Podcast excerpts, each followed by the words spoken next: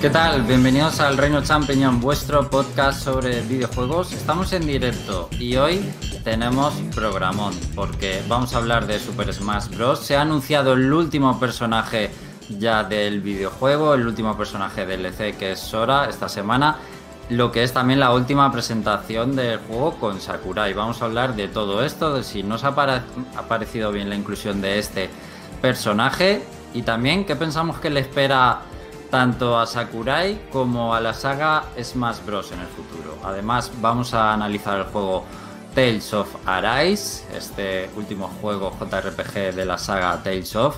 Y esta temporada se estrenan las Flarun noticias, vuelven. Y seguro que José Carlos nos tiene un montón de noticias curiosas preparadas.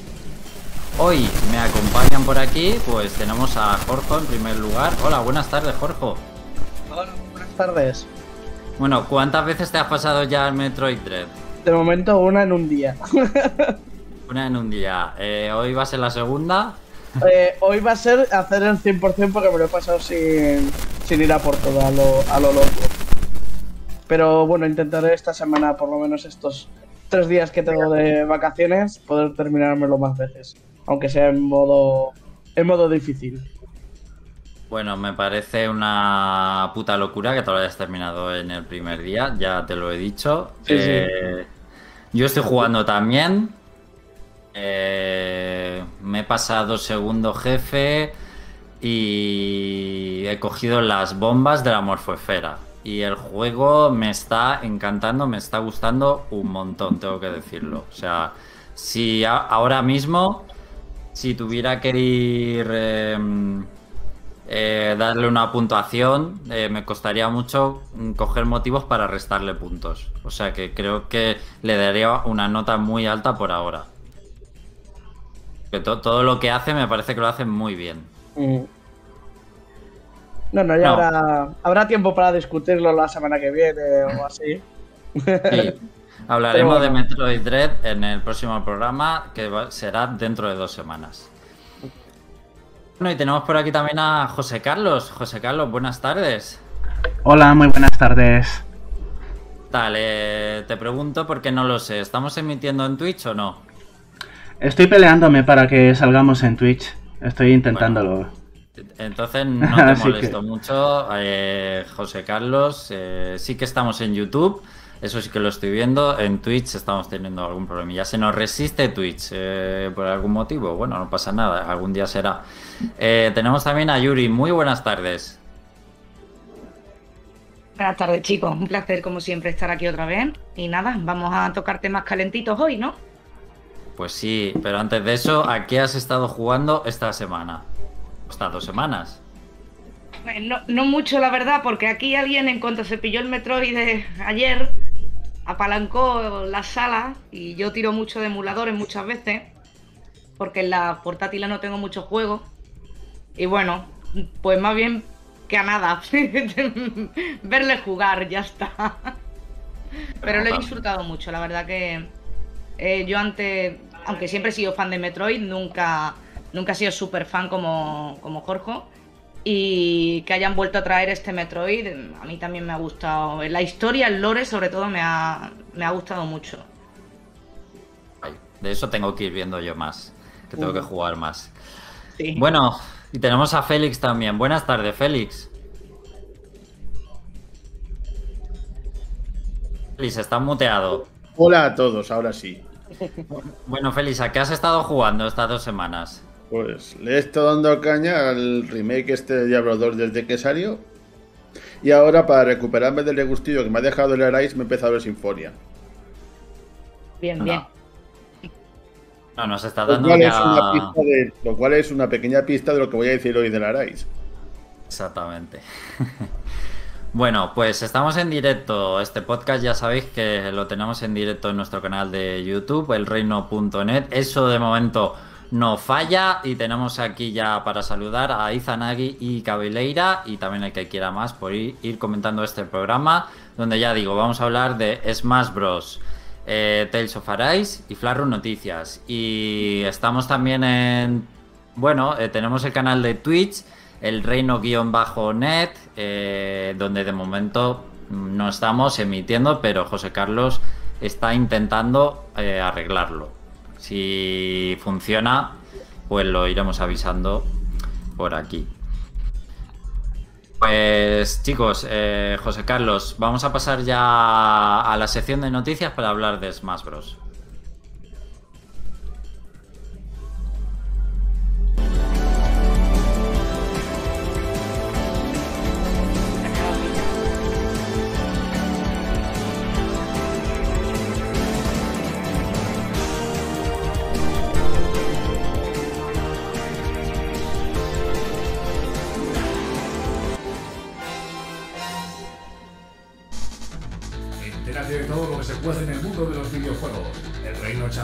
Te pone a día. Noticias.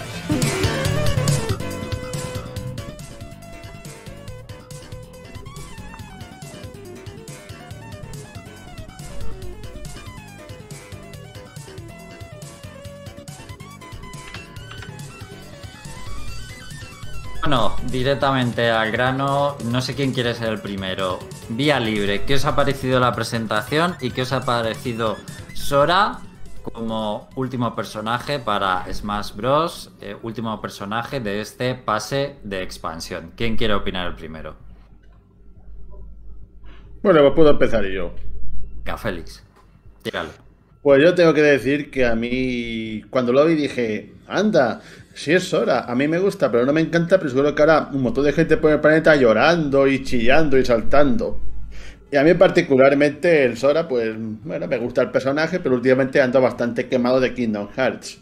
Y la verdad es que si te pasas a pensarlo un poco, era una elección casi inevitable, porque sinceramente yo quería Crash Bandicoot, que me parece un pedazo de personaje para el juego, pero yo sinceramente no habría puesto a Crash Bandicoot como último.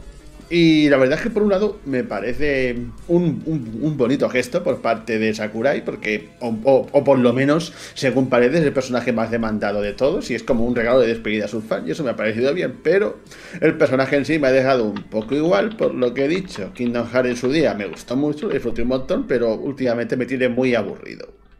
Pero la verdad es que no se me ocurriría qué otro personaje podríamos poner en vez de Sora ahora mismo. Yo creo que es el personaje perfecto para poner punto y final al pase. Ahora comentamos si queréis que otro personaje podría haber sido, pero no sé si Yuri o Jorge quieren comentar también de, de la presentación y de Sora. Venga, tú primero, cariño.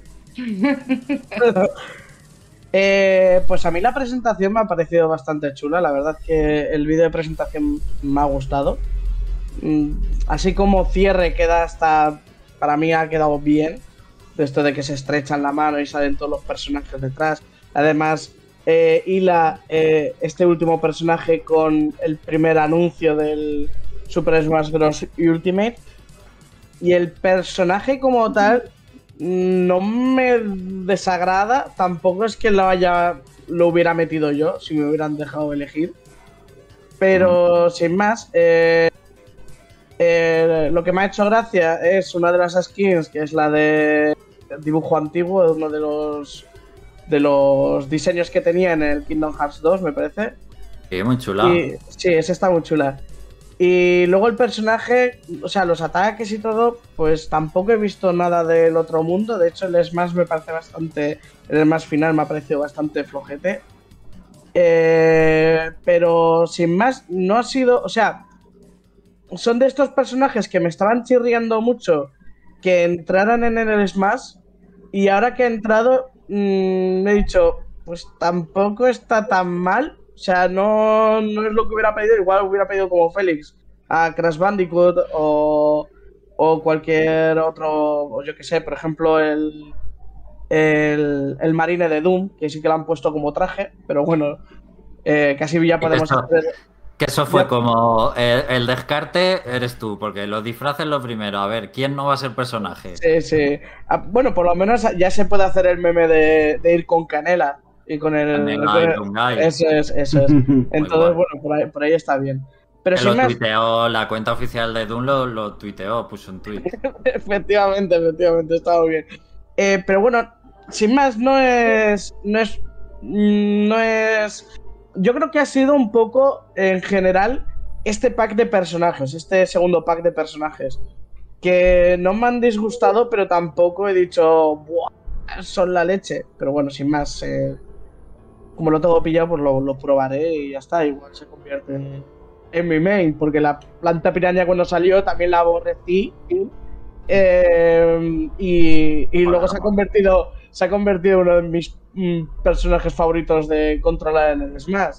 Mola mucho, mola muchísimo. Sí, sí. la planta. No, no, de hecho, de hecho, la puntuación más alta en el modo arcade la tengo con la planta piraña. Es un pro player de planta sí, piraña. sí, sí, sí. Y, y sin más, bueno, pues Sora pues está.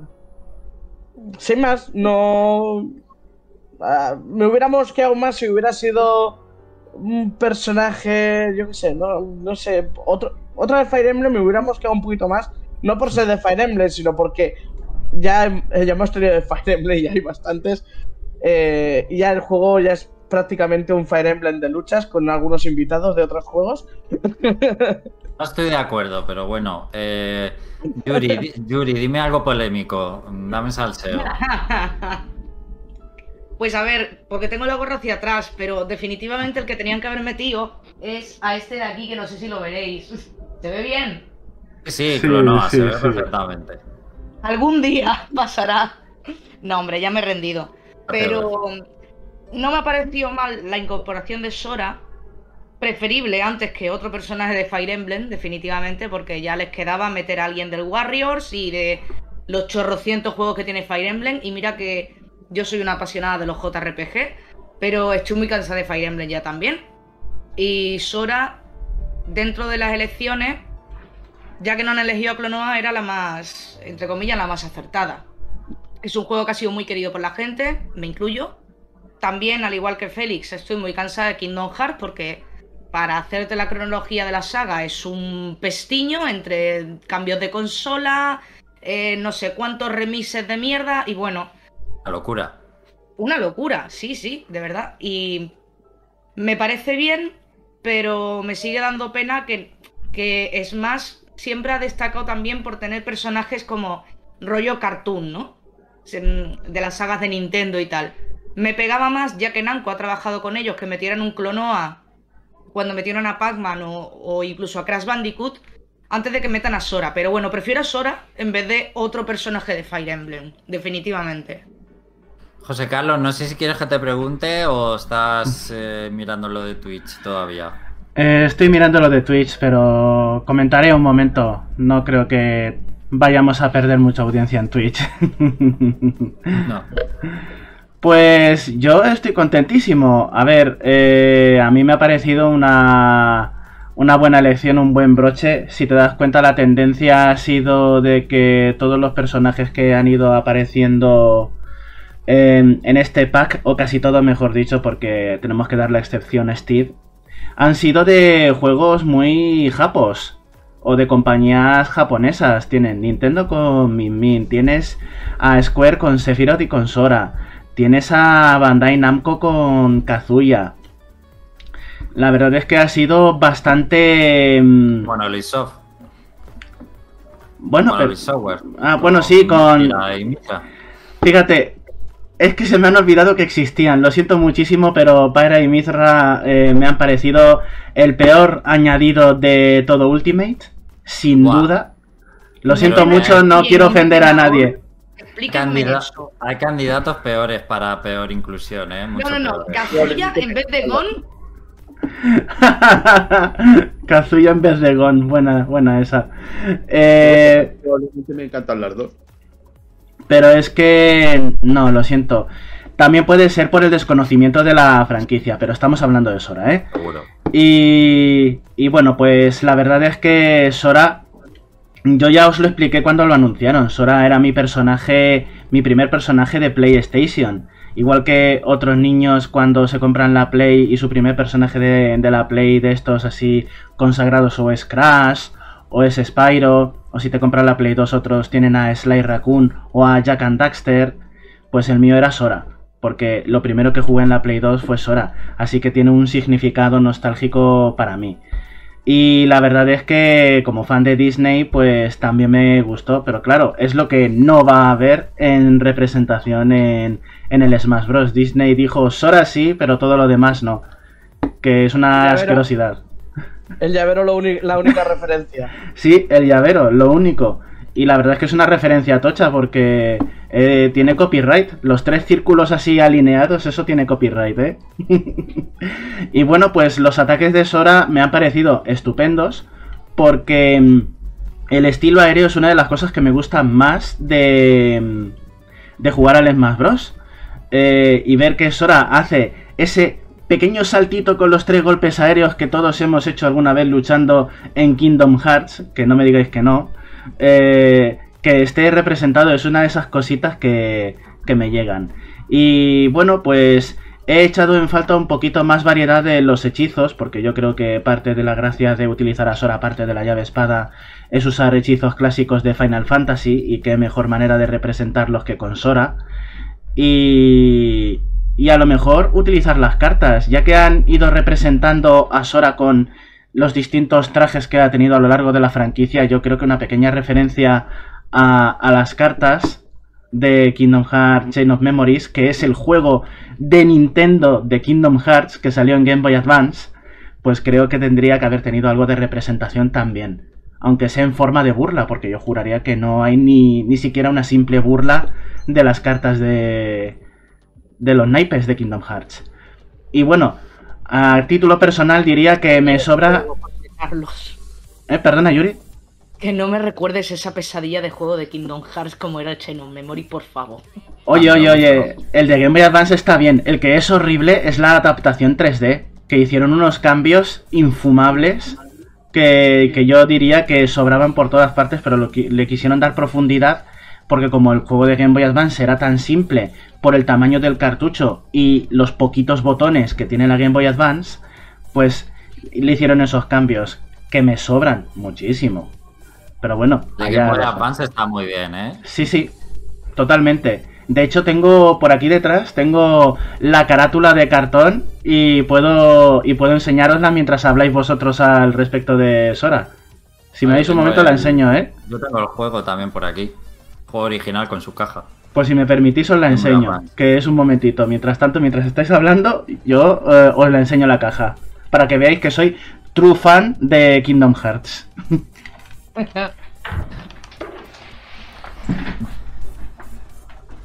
Yo tengo por ahí el Kingdom Hearts 2 que, que llegó aquí con doblaje español, ¿os acordáis? Correcto. Efectivamente. A ver, Que José mucha Carlos. gente se quejó, pero yo creo que estaba bastante logrado, ¿eh? A mí me gustó bastante el doblaje ese, estaba que es único. Luego ya en los siguientes, en, los siguientes packs y demasterizaciones ya no lo volvieron a doblar.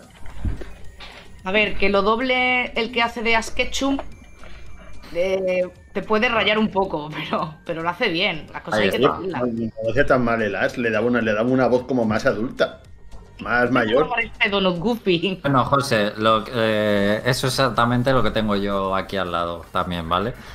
Si me permitís, también quiero fardar de otra cosa. A ver. También lo tengo. También lo tengo ahí.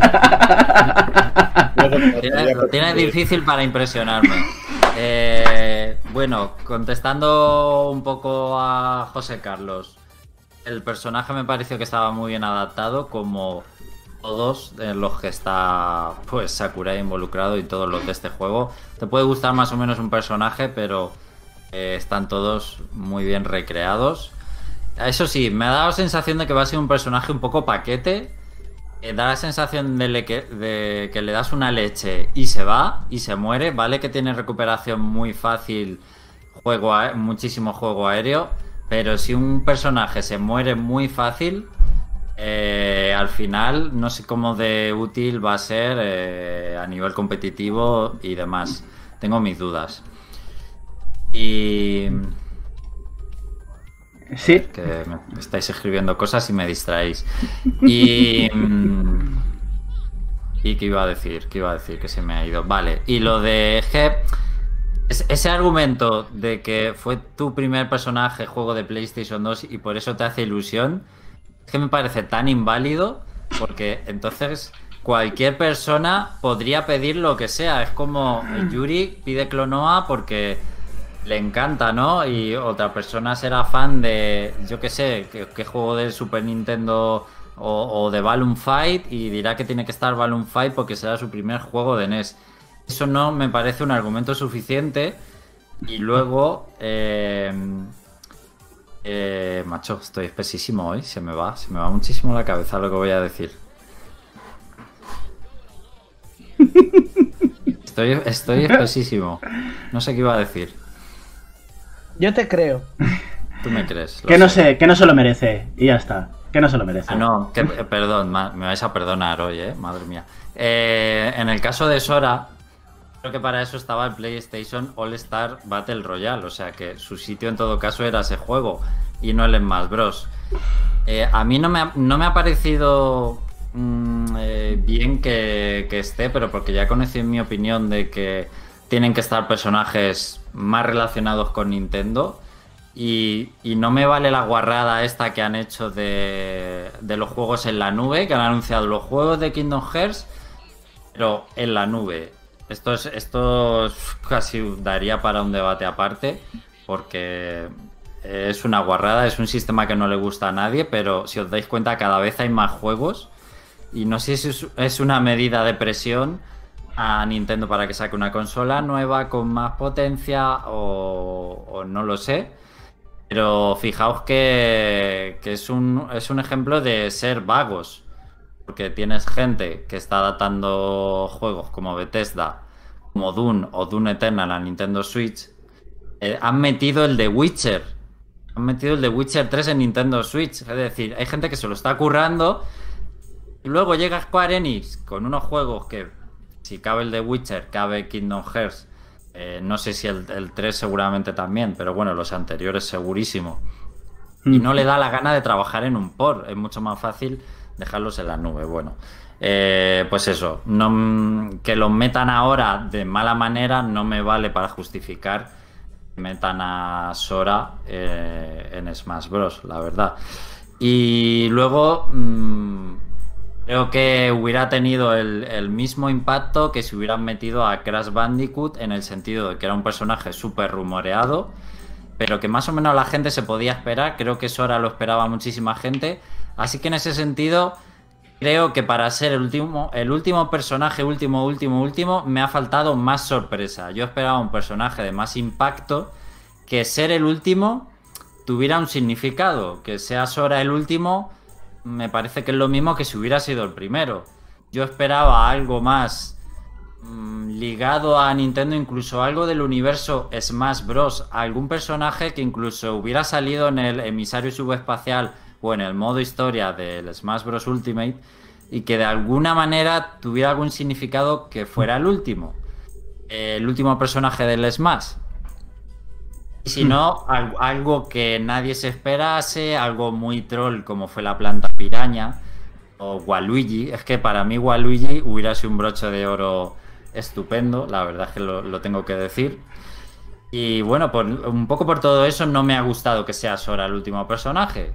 Pero bueno, mm, para gustos colores. Yo esperaba que fuera un personaje completamente desconocido de una IP nueva de Nintendo que ni Dios conoce y que justo después de la presentación lo anunciara y que la gente se quedara flipando a la vez, pero ¿quién coño es este tío? Yo esperaba algo así. Yo tengo que decir que mientras estaba viendo el tráiler, por un momento, como estaba viendo el, el logotipo, primero pensé que igual metían, metían a Tabú. Así en plan de, mira, pues ahora Tabú, Sí, controlable. sí. Es ese Eh, tipo de cosas que hubiera esperado Eh, hubiera, yo. hubiera molado. Pero cuando se cae la, la llama y cae al suelo y va Mario a por la llama, dije, esto es una referencia a Dark Souls. y parecía Dark Souls, digo, a que me van a meter a Soleil. Es que a mí me parecía Dark Souls, pero también, no sé si te has fijado, eh, aparte de que se cae la llama y queda la última llama en el suelo, cuando desaparece la peana de Mario, hace un sonidito, que parece un sonido de los de Dark Souls también. sí, no sé, no, no, eh, ese detalle no me he dado cuenta, pero... ¿Cómo te fijas? Sí, sí, pues luego, luego lo miro. Pero sí, es verdad. Igualmente, eso de que no tiene mucho sentido, tener, tener en cuenta que Smash Bros. es un juego crossover. Y qué mejor manera que terminar metiendo un personaje que al mismo tiempo es el de un crossover. es un personaje hecho eh, especialmente para un crossover. Yo lo que he visto es que al final los pases de expansión han sido más para meter personajes de fuera, de third party. eh, y llamar la atención de, de jugadores que todavía no se han metido en Smash Bros.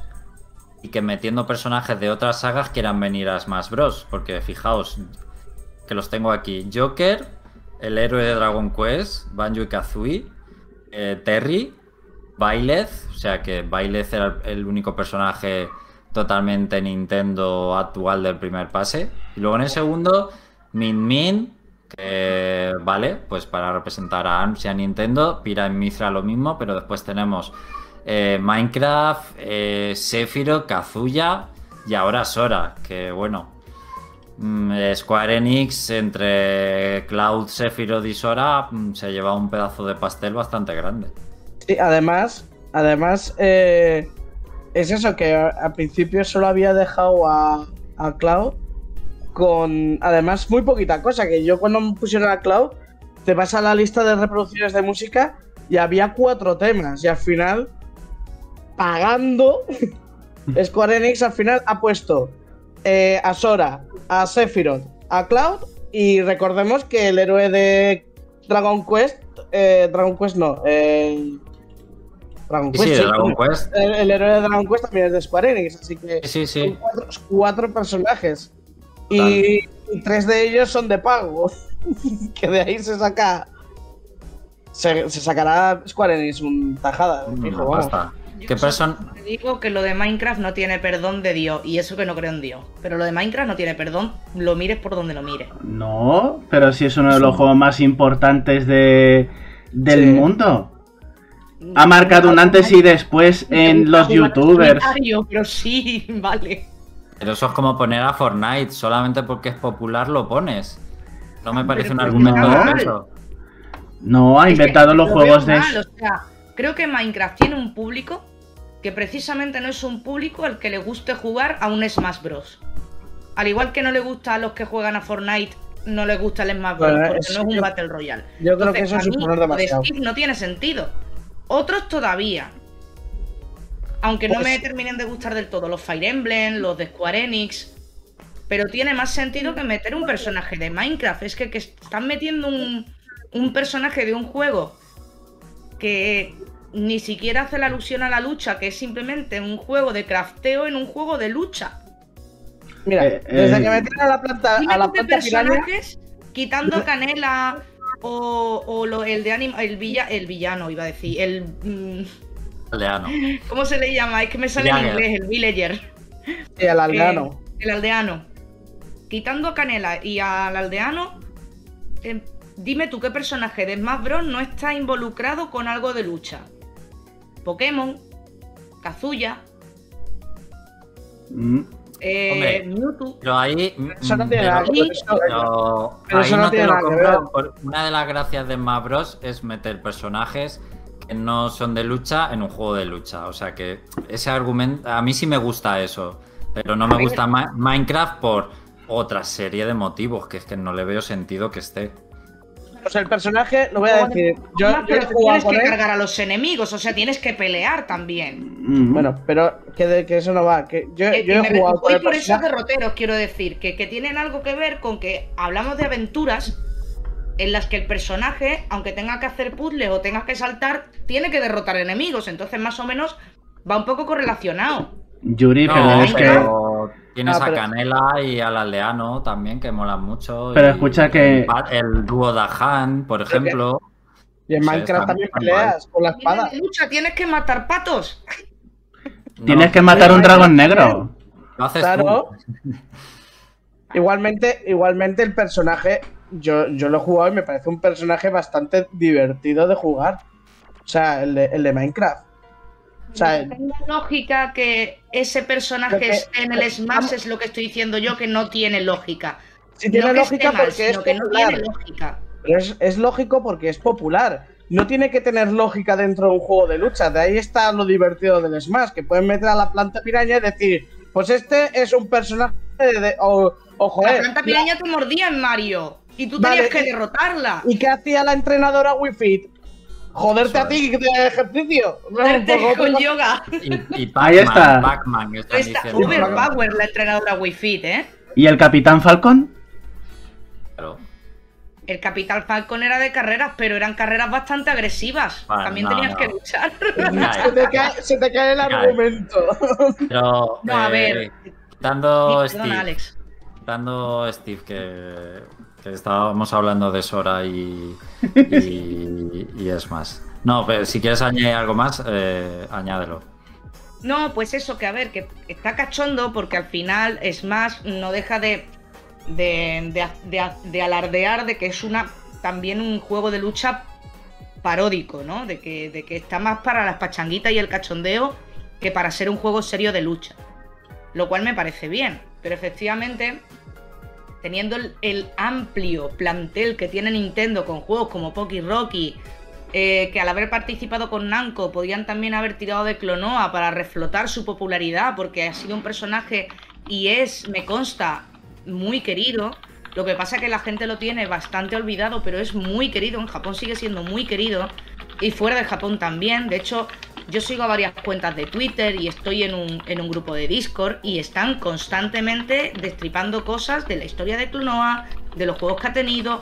Entonces, a mí lo que me da pena es que Nintendo haga este tipo de movimientos solo por la popularidad. Que a nivel de, de marketing, a nivel de empresa, a nivel de cash, puede estar bien, pero no es lo- ya, ya no se arriesgan, es lo que quiero decir, que ya, ah, pues este personaje es popular, pues lo metemos, pum. Es que han sido un poco así lo- los personajes del DLC, yo estoy de acuerdo contigo.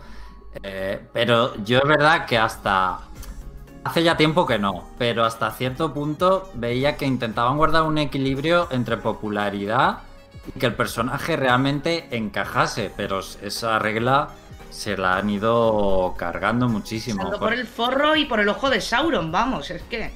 Por literal. ejemplo, eh, yo veo, por ejemplo, que Piran Mithra, eh, muy poca gente se va a pillar el DLC de Piran Mithra o el pase de expansión por Piran Mithra, pero atiende a, a tener en Smash Bros. una saga que dentro de Nintendo, eh, para ser de nicho, lo ha petado y el 2. Y de hecho, tan sacado.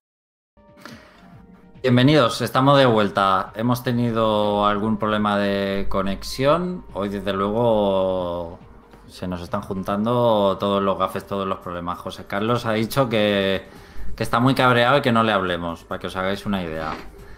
Nos vamos a mandarle todos un- un- una caricia a José Carlos, unos mensajes de ánimo para tranquilizarlo, que no pasa nada, no es el fin del mundo. Estamos aquí de nuevo en directo con toda la gente del chat, que además eh, ya se ha reconectado Luis eh, e Izanagi, y a ver si nos confirman que ya nos están oyendo. Bueno, ya no sé ni de qué estábamos hablando. Estábamos hablando de, bueno, Sora. de, los, persona- de los personajes que, que últimamente se están añadiendo a Smash y que parece que los del pase de expansión pues corresponden más a unos motivos comerciales de popularidad, sacar tajada, más que si tiene sentido que ese personaje esté en Smash o no.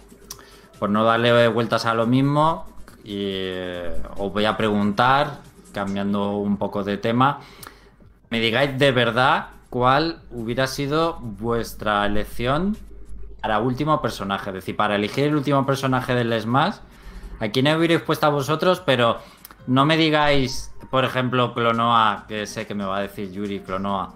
Un personaje que creéis que hubiera sido factible, que tuviera sentido eh, y que creéis que hubiera sido una posibilidad muy real. Pero ¿a, a quién hubierais elegido vosotros? Por ejemplo, Jorge. Yo, es que lo que pasa es que el personaje que quería que metieran, que de hecho es el que voté cuando se hizo la votación, porque sin más lo voté porque. Eh, eh, ya está como ayudante y de hecho hay un traje del mismo, que es Bomberman. A mí me hubiera gustado que hubieran puesto a Bomberman. También, a ver, luego también me hubiera gustado, pues eso, me gustaba que hubieran puesto a Banjo Kazooie, que la han puesto, pero lo veía tan imposible, pues que, cuando lo anunciaron, cuando lo anunciaron al final me hizo muchísima ilusión. Y luego, como la gente estaba dando mucho el por culo con, con Geno, pues Geno también me hubiera gustado, pero también lo veía como, como un poco Banjo Kazooie, que no creía que lo fueran a meter. Y hay traje, pero bueno. Eh, pero mi apuesta, mi principal apuesta era Bomberman. Y bueno, está de ayudante y luego hay un hay un traje de, de mí para de luchador mí me parece que es de que es de Bomberman y no sé tampoco gran cosa. La verdad es que yo estoy bastante contento con el plantel que se ha quedado del Smash. Por eso ya con los últimos anuncios tampoco era el hype por las nubes. O sea era como vea vamos a ver qué cuál han puesto igual por eso también Sora no me ha decepcionado o no me ha mosqueado ni nada. Igual que me pasó con el de Fire Emblem, que a mí, o el de eh, el de Xenoblade, que ni, ni fu ni fa, porque son juegos que no he jugado y no conozco a sus personajes. No me hacía ninguna ilusión tenerlos, pero tampoco me molestan, tampoco me he quejado ni, ni nada por el estilo. Así que sin más. Bomberman, la respuesta. Pues Bomberman yo creo que está bien elegido, o sea, creo que mm, no desentona y hubiera sido, yo creo, posible de alguna manera, si estando los de Castlevania, que son de Konami también.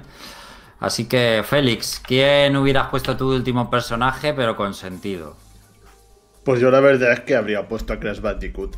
Porque, para empezar, el, en el pase de este hay demasiados humanos. Lo único que hay cartoon es, es Banjo Kazooie y no sé si este también puede considerarse como tal.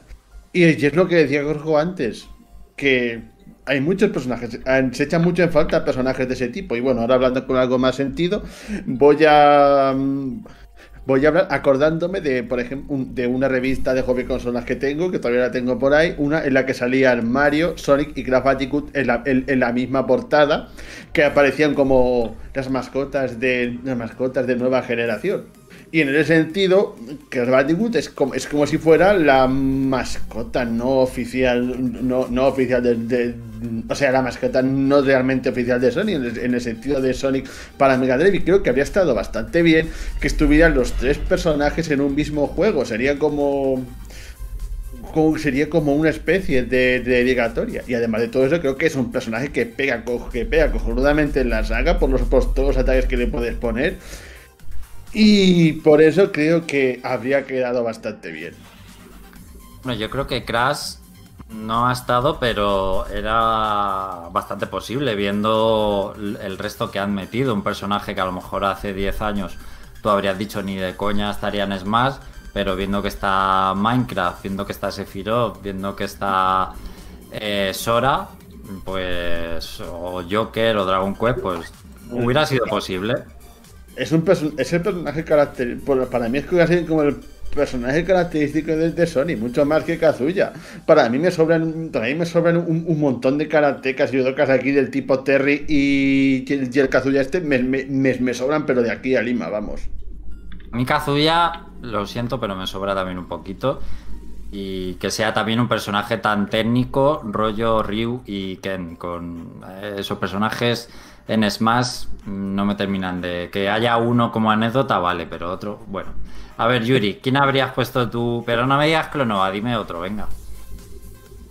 Es que es el que más me hubiera pegado, ya que han trabajado con Namco. Pero a ver, puestos a poner eh, que en vez de Kazuya, por ejemplo, hubieran metido a Gon, para mí hubiera estado bastante más acertado. Dentro de la línea cartoon que estaba mencionando Félix, o incluso Crash Bandicoot.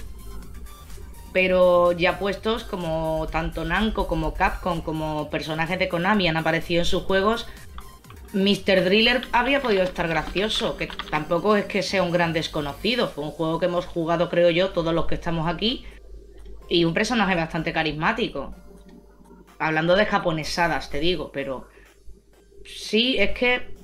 Ya te digo, me parece mucho más eh, coherente, como hemos mencionado antes, que escojan personajes en pos de de que puedan cuajar entre ellos a, cogerlos simplemente porque son populares. Entonces, como he dicho antes, Sora no me disgusta, me parece la mejor de las opciones que podría haber habido de, otro, otro personaje de Fire Emblem, bla, bla.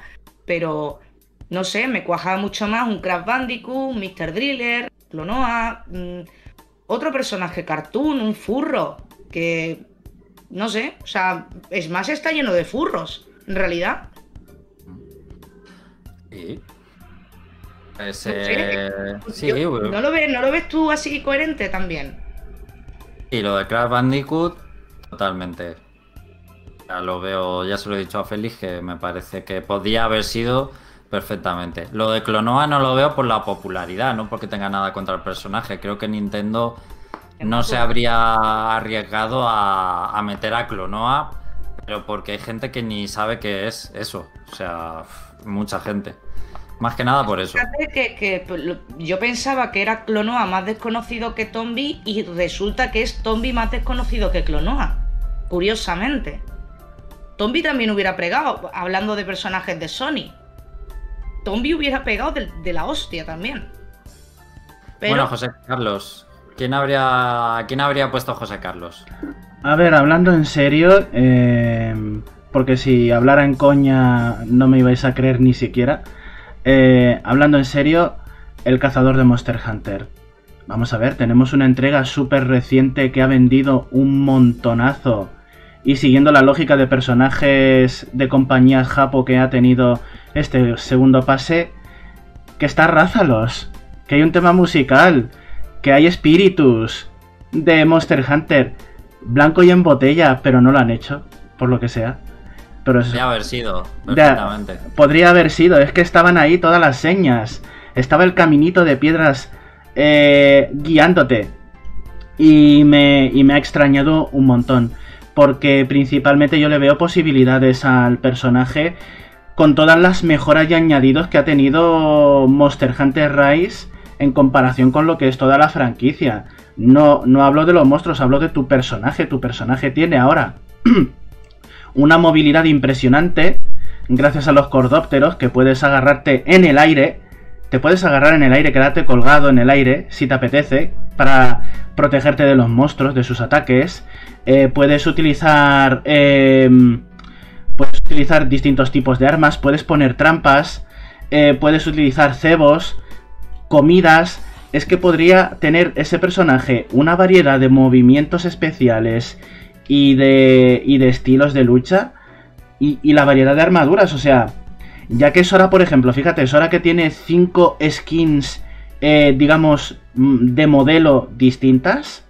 Imagínate las 8 de Monster Hunter, cada una con la piel de, de los monstruos más populares. Una de Rázalos, otra de Magna Malo para, para promocionar el, el Monster Hunter Rise.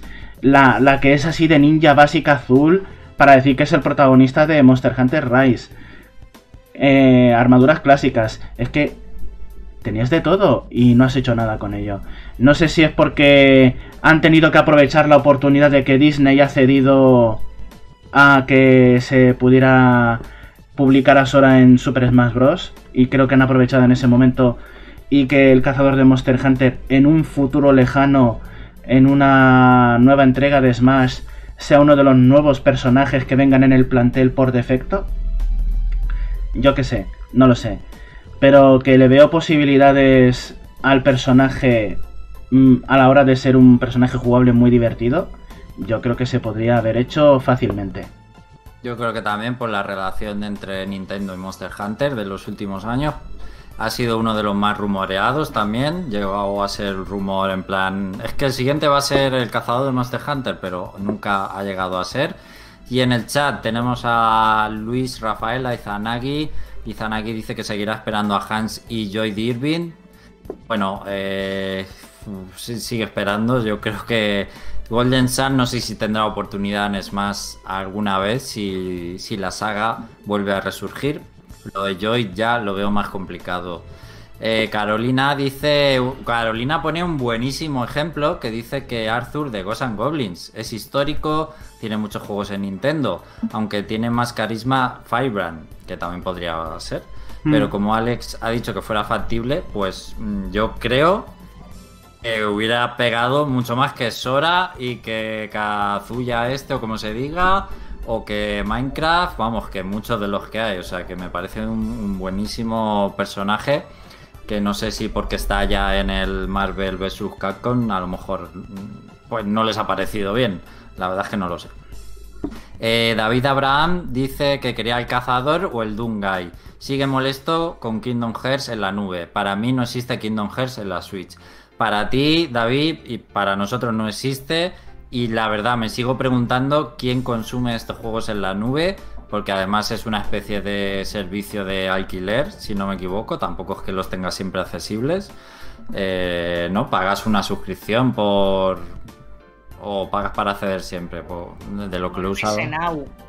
De lo que le he usado ni lo sé, pero me extraña porque parece que cada vez hay más y no sé si es que realmente alguien los usa. Bueno, eh, Izanagi dice. Que eso se Izanagi- carga completamente lo que es. Que eso se carga completamente un poco la naturaleza de la Switch, porque es en plan, si tengo que viajar en tren, no, no puedo coger la Switch y jugar al Kingdom Hearts en el tren porque necesito una puta conexión a internet, tócate las narices. Tal cual. El último juego de lucha donde apareció el cazador de Monster Hunter no acabó muy bien. Marvel vs. Capcom Infinite. Hmm. No recordaba que hubiera aparecido el de Monster Hunter en un Marvel vs. Capcom. Sí, sí. ¿Ya? ¿Sí apareció? Ah, pues Sí, sí. No me acordaba. Una de las principales novedades. Fíjate. Bueno, pues eh, yo no he dicho quién hubiera puesto. A ver, a mí me ha parecido muy raro, por ejemplo, que de los últimos Pokémon no haya ningún Pokémon, que era una especie de costumbre que había con los Smash Bros. Si os habéis dado cuenta.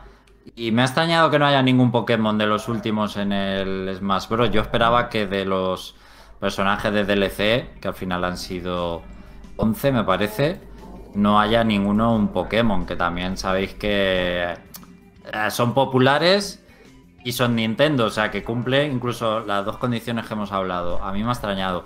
Pero bueno, lo que a mí me hubiera gustado, sobre todo que hubiera sido un personaje sorprendente, de los que nadie eh, ve venir. O Waluigi, es que me hubiera encantado Waluigi. La verdad es que solo por, por los memes y demás, me hubiera gustado que estuviera Waluigi. Bueno, pues hay una cosa que la hemos mencionado y, sí, que lo ha mencionado antes Félix rápidamente, que parecía, según dijo Sakurai, que Sora era uno de los personajes que más se pidieron o más populares, o que en la famosa encuesta de hace tantos años eh, ha dicho Sakurai que fue el más votado. No sé si ha sido un problema de traducción del japonés al español o al inglés que haya dicho Sakurai que Sora fue el más pedido en la encuesta.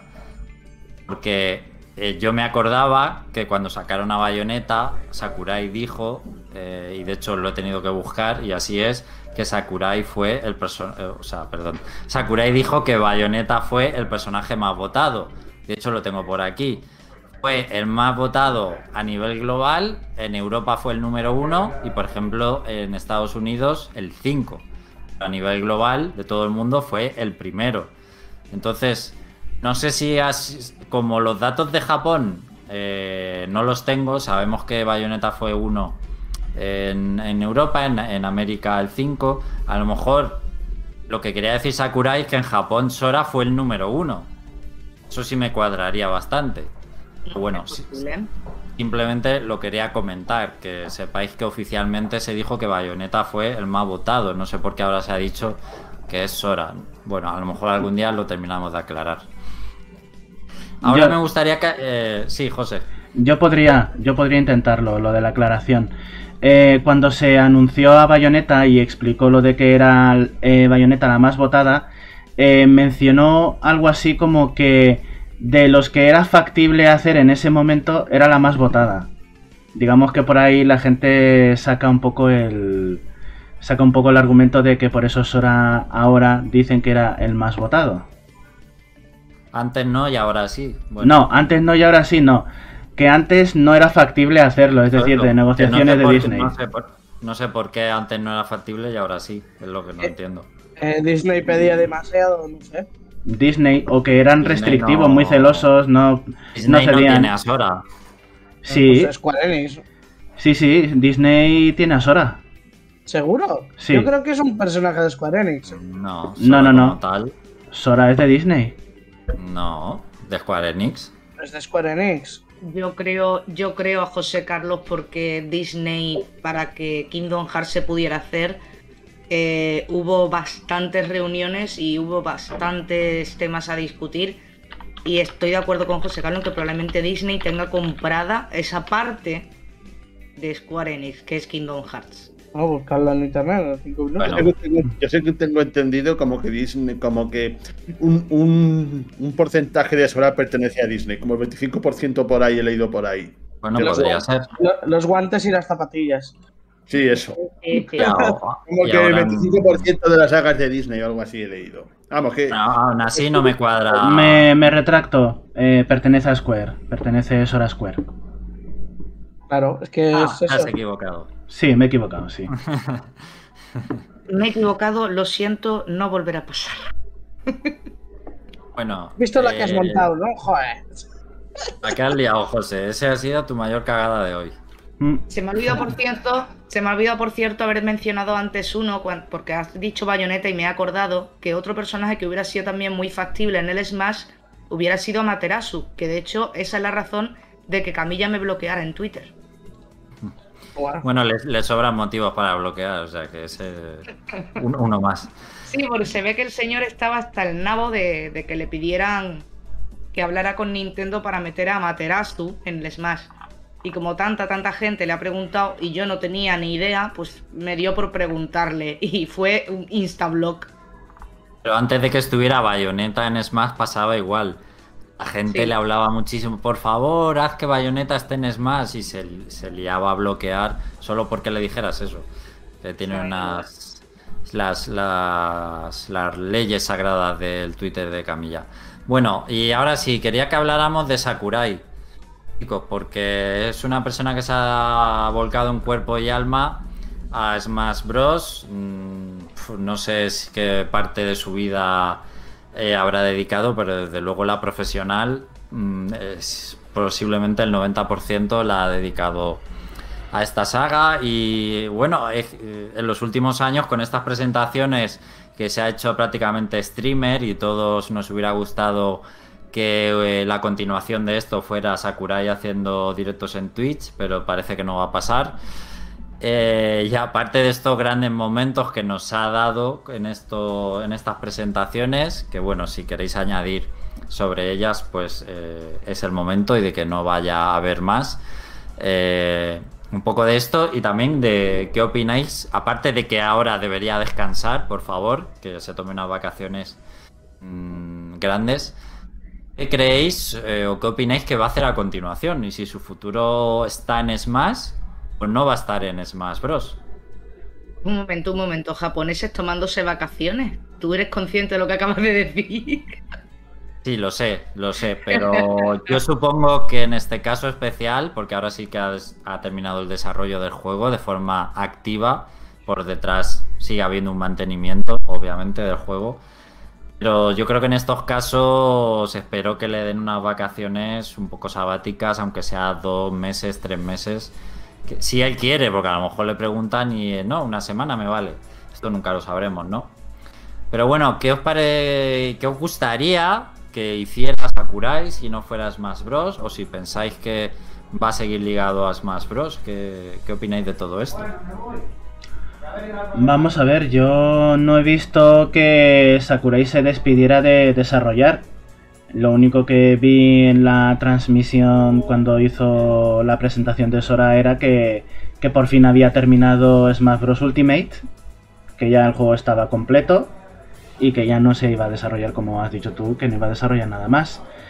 Eh, también había una entrevista, bueno, una especie de podcast grabado con Harada de, de la saga Tekken, el, el Harada Bar, en el que hablaba sobre si se iba a jubilar o iba a dejar de desarrollar juegos y él decía que no tenía eh, originalmente planes, que él quería seguir trabajando mientras eh, estuviera capacitado para ello, mientras él tuviera fuerzas Por y eso, ganas. yo me preguntaba más, ¿qué creéis o qué os gustaría si ligado a Mm. Smash o no?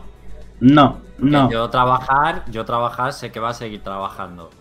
¿vale? Eh, Mm. Pero luego ya sabéis que él no te lo va a decir directamente, y menos en la presentación, de, de las presentaciones de más, pero sabemos que hay pistas de que él ha estado muy quemado y ha sufrido problemas de salud por culpa de Smash. Entonces, ¿qué pensáis de su futuro profesional? Si va a estar ligado a Smash o no, y que si os gustaría eh, especialmente que hiciera algo que no fuera Smash. Yo querría que hiciera. mm, que rescatara más franquicias de Nintendo, tipo Kid Icarus Uprising, que hizo un señor juegazo de una franquicia que estaba olvidada desde el 92. Y mira, qué pedazo de juego te sacó. Pues yo quiero que haga algo parecido, incluso una secuela de Kid Icarus, porque fíjate, de Kid Icarus se ha sacado como tres o cuatro arcos argumentales completamente diferentes en un solo videojuego, que le impide a él y al equipo que reúna hacer una secuela de lo que él quiera de Kid Icarus. Y por otra parte, pues eh, mm, si no, pues me gustaría que, que le dejasen supervisar Kirby's. Aunque ya no, es el... Yo no quiero que toque Kirby Sakurai, por favor, no. ¿No? Pues yo sí. Los Kirby más flojos son de Sakurai. Eh, Mm, bueno, yo, yo decía por darle una cosa distinta que hacer aparte de Smash Brothers. Ahí queda la cosa. Bueno, y el resto, ¿qué, qué queréis decir de este tema? yo creo que no se va. No sé. Que haga lo que les haga las narices. Básicamente. Smash Bros. no. No creo. Lo que sí que tengo claro es que.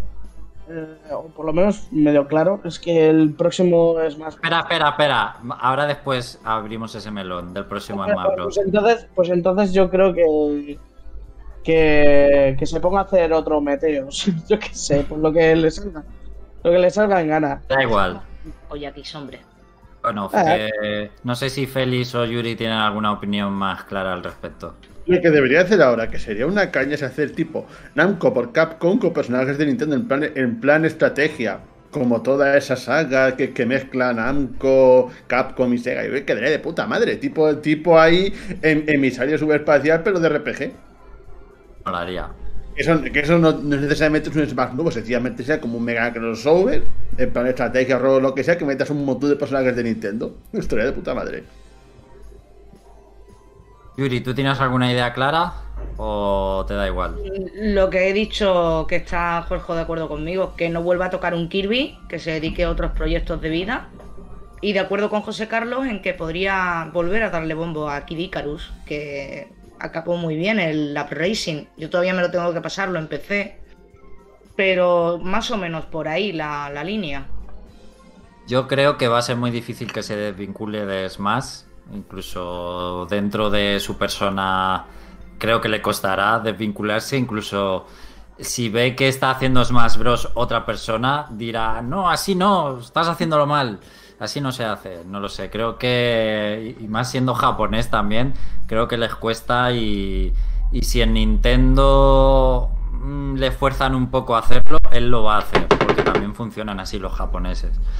Sí, Eh, porque tienen que estar en la empresa hasta el final de sus días. Eso es lo que ellos valoran más ante todo.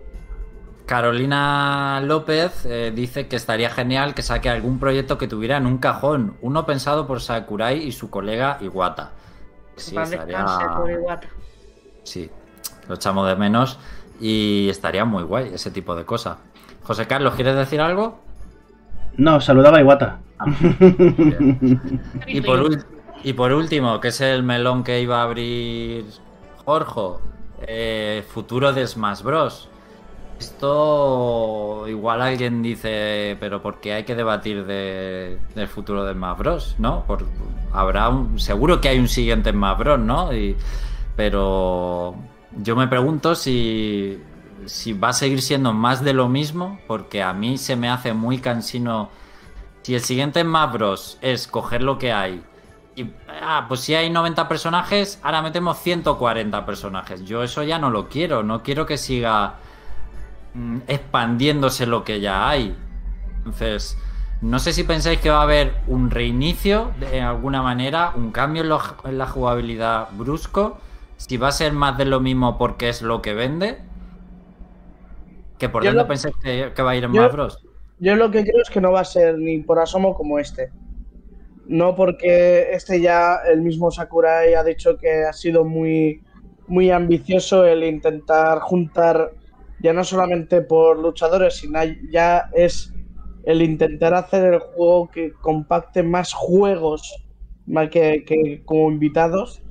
Tú piensas a, yo- nivel a nivel programación de un juego de lucha, los 90 personajes, 80 que hay, equilibrar sí. eso, eso es un puto infierno. No, y además que, que ya yo creo que si sacan uno, un, futuro Smash Bros, eh, el plantel que, que es ahora mismo, yo creo que va a ser totalmente distinto. O sea, eh, los personajes de Nintendo se mantendrán, algunos de los invitados, como pueden ser Sonic eh, o, o incluso o incluso Pac-Man podrían mantenerse, pero mm, por ejemplo estos de los DLCs eh, va a ser muy complicado que vuelvan a estar. Y no sé, yo creo que se va a quedar más corto en ese sentido.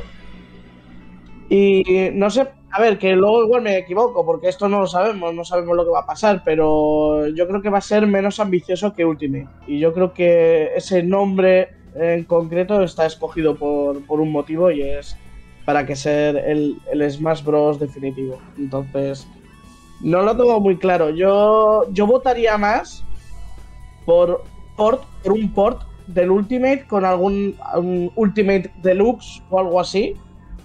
Que sea el juego con todos los DLCs o algo así para la siguiente consola de Nintendo. Más que un Smash Bros. nuevo total. Eh, eso ya es este de la Switch, ya es el de Wii U con todo. Te, te lo recuerdo. Es el mismo juego. No, según, según lo que estuvimos discutiendo la primera vez que hablamos, cuando iba a, iba a salir Ultimate, dijimos que eh, este Ultimate no era el de Wii U, era otro juego nuevo. Eso eran tus palabras, ¿eh? Pero parte, parte de él, ¿eh? Ah, Totalmente. claro, yo, claro. Yo ahora que veo, perdona Jorge, yo ahora Sí, que veo el Ultimate en todo su esplendor, me estoy dando cuenta de que el de la Wii U, o sea, Ultimate no es un port eh, super bufado del de la Wii U.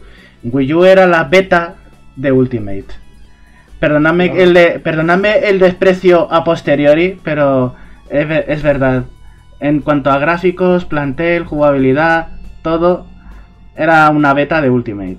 Bueno, eh, no sé si sabéis que resume el Ultimate de tener a todos los personajes de todos los Smash Bros, pero no sabéis que hay una mentira en esto. Y no sé si alguien, si la, alguien sabe cuál es. la de Charizard. Exactamente. Y yo lo sigo, yo lo sigo echando de menos porque yo era jugador de Charizard. y Que le han quitado me el han romperrocas. ¿Eh, Alex? me han quitado un movimiento, exactamente. Y ya no es Charizard como tal. Bueno, yo tengo bastante claro lo que me gustaría que fuera Smash Bros. El, siguiente juego de Smash Bros. Y es que me gustaría que no fuera un juego de lucha, sino que redefinieran el concepto de Smash Bros. Que sea crear un multiverso de videojuegos que inicialmente era de Nintendo y bueno, luego se han sumado otras compañías. Pero me gustaría ese concepto de cruzar personajes, pero por ejemplo, pues en un juego tipo Kingdom Hearts, un Action RPG, de visitar mundos. Es que, en es que un Kingdom Hearts de Smash Bros. Eso es eh, lo más fácil que tienen para hacer. Si es que vas visitando mundos, eso te da para hacer lo que te dé la gana. Y más que en Nintendo anda que no, no tiene cosas. Sí, sí. Eso, eso me gustaría mogollón, o si no, como ha dicho Félix antes, antes tipo Nanco por Capcom, algo así, con, con una historia eh, que hicieran algo como los modos historia que ya ha tenido los dos últimos juegos, Eso iba a mencionar yo. con ese rollo de modo historia, pero más enfocado a eso, a ser una aventura para un jugador, eh, con toques de RPG, no lo sé, el sistema de combate ya que lo piensen ellos. Pero no sé si debería ser el siguiente de Smash Bros. Podría ser simplemente un spin-off, un spin-off de Smash Bros. Y ya está, tampoco se tienen que calentar la cabeza más allá de eso. Y si tuviera que ser un juego de lucha por narices, sí que me gustaría un reinicio muy severo, o sea, un reinicio radical, con un plantel de personajes que no supere la treintena y que, y que cuando haces eso eh, estás dando menos que en el anterior juego, ¿no? Tienes que hacer algo muy novedoso para argumentar que la gente lo compre. Entonces, de alguna manera, cambiar eh, la jugabilidad, meter novedades que eh, merezcan la pena que tú te compres el nuevo Smash Bros. por jugar algo diferente, algo nuevo, aunque tenga menos personajes. Eso es lo que a mí me gustaría. A ver, yo voy a ser aquí brutalmente sincera, que es un melón que no habéis abierto ninguno. Y es que eh, al final las compañías, las industrias del videojuego son empresas. Por tanto, a mí no me cabe duda de que Smash va a seguir vendiendo, haga lo que haga. Lo mismo que pasa con Pokémon, lo mismo que pasa con muchas sagas de Nintendo. Siempre que se pueda exprimir la naranja, van a seguir sacando más entregas. Más ambiciosas, menos ambiciosas, lo que tú quieras. Pero como generan pasta y saben que pueden generarla, lo van a seguir haciendo aunque lo hagan mal. Y dudo, porque esto ya sería tener mucha esperanza, que vayan a hacer un reinicio completo. Van a seguir metiendo más mombos, van a seguir metiendo más personajes, van a seguir metiendo más mierda con tal de vender. Porque ya no importa la calidad o lo que tenga el juego para ofrecerte, sino lo que venda. Que esa es la conversación de siempre, que a mí ya me tiene muy cansada, porque es que es quitando juegos puntuales que hemos tenido muchos buenos este último año, lo mismo de siempre. De aquí lo que importa es vender. Y eso me sigue dando una pena terrible que no puedo controlar y que además no, muchas veces me hace no disfrutar de juegos por lo que me ofrecen, sino porque tengo que disfrutarlos porque es un triple A o porque ha vendido no sé cuántas copias. Y yo lo veo muy negro para el futuro del Smash, lo veo muy negro, porque saben de sobra que lo van a comprar. Al igual que nos han hecho la jugada con, con el 3D All Stars este de, de Mario, al igual que nos han hecho con otras tantas sagas, con Smash no creo que vaya a ser diferente. Al contrario, lo van a seguir exprimiendo más. Y si tienen que volver a explotar a Sakurai o a Miyamoto o a quien sea, lo van a hacer. A ver, mm, en general te, te estoy de acuerdo contigo, pero creo que lo que pasa en Smash Bros. es que creo que ellos saben que es insostenible seguir agrandando lo que tienen. Quiero decir, hasta Sakurai se lo va a decir a quien sea. Eh, y yo, que no podemos meter más personajes aquí, que es que no puede ser. Porque se nos va de las manos, porque el desarrollo se hace infernal, porque ya no puedo equilibrar el juego si meto más personajes. Creo que esa montaña han llegado a un límite, es que ningún juego de lucha del mercado tiene tantos personajes. Ninguno está haciendo lo que hace el ¿El qué? el Tobal, Sí que tiene unos 200 o 100 no sé cuánto. 200, 225. Bueno, juegos que conozca a la gente, yo ese no sé cuál es. Eh, pero yo creo que, que sí, que ellos siempre van a intentar tirar a lo que más dinero dé y continuidad, pero en este caso creo de verdad, de verdad, de verdad que no es posible seguir expandiendo el juego, ¿eh? Yo, yo lo creo de verdad. Hablamos de Nintendo, no hablamos de un moco de empresa, ¿eh? Sí, pero mira, po- por ejemplo, Pokémon Espada y Escudo. Se ha pegado un reinicio brutal y ha habido críticas, pero también ha vendido. El juego ha gustado a una gente más y otra menos. El mínimo esfuerzo. Sí, pero el, el motivo de Pokémon Espada y Escudo es que los desarrolladores veían imposible mm, Seguir haciendo. Pokémon. se- seguir metiendo lo del último juego y meter más Pokémon. O sea que de alguna manera han tenido que poner unos límites porque hay veces que las cosas son insostenibles en los desarrollos. Pero ¿hasta qué punto estás seguro tú de eso? Porque lo Seguro mismo la nada. que ponen para, para no decir, oye, que sabemos que os vamos a colar este juego y que lo vais a comprar.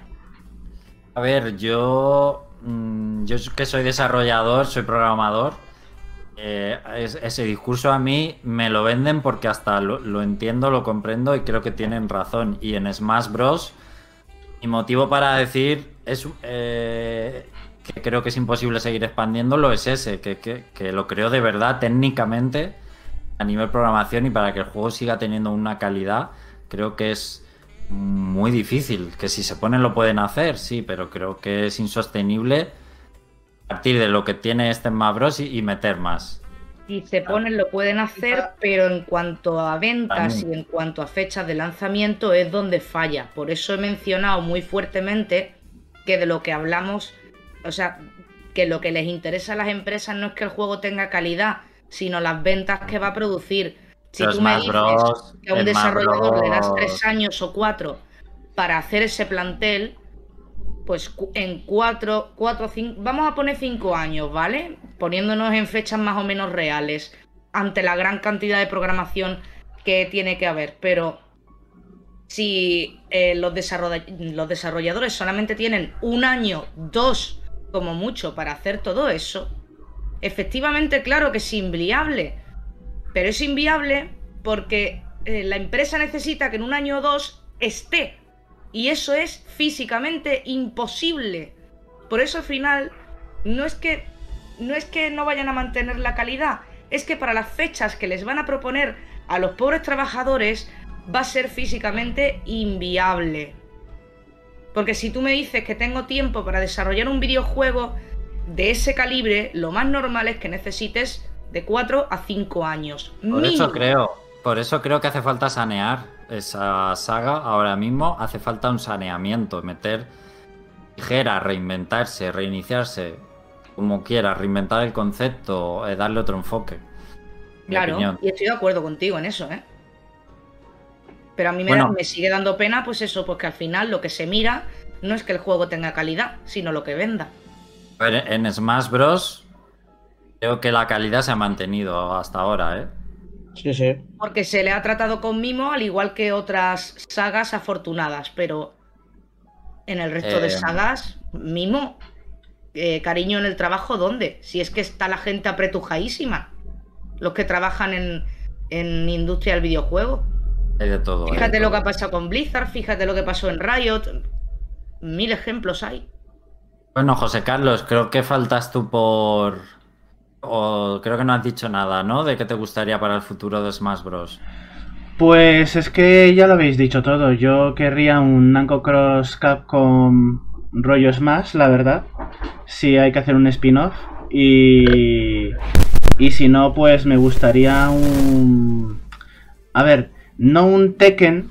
No un Tekken, pero quiero un juego de Smash Bros. que tenga. Que tenga tres ejes. Tres ejes de movimiento y no solo dos. Que se puedan mover alrededor.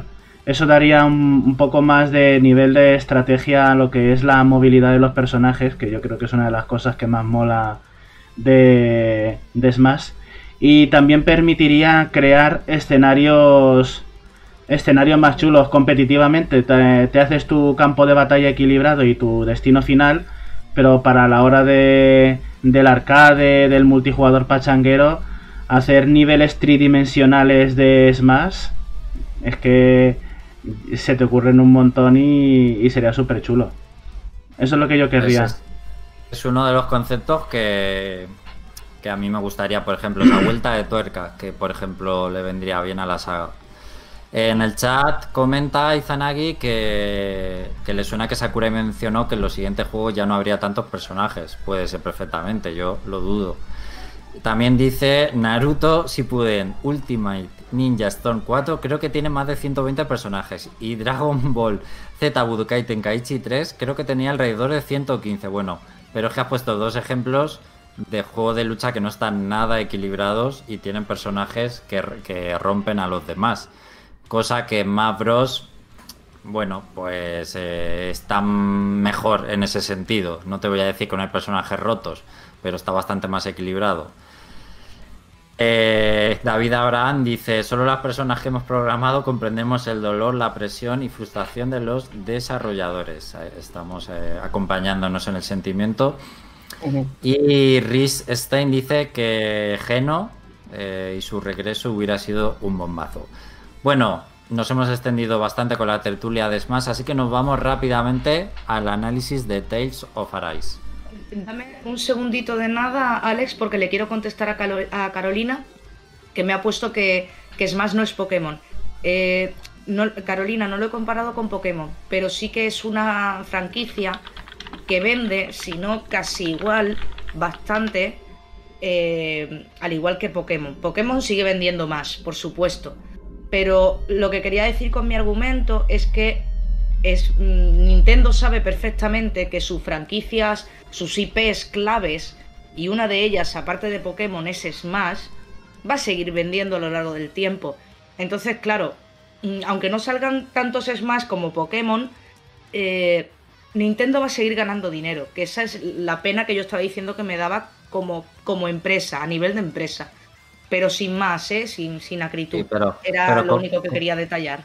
Comercialmente está mucho más exprimido Pokémon que Smash. Creo Sí, que- sí, sí, que por eso, supuesto, eh, de acuerdo. eso, eso es lo que creo que quería decir Carolina también. Bueno, pues vamos al análisis, José.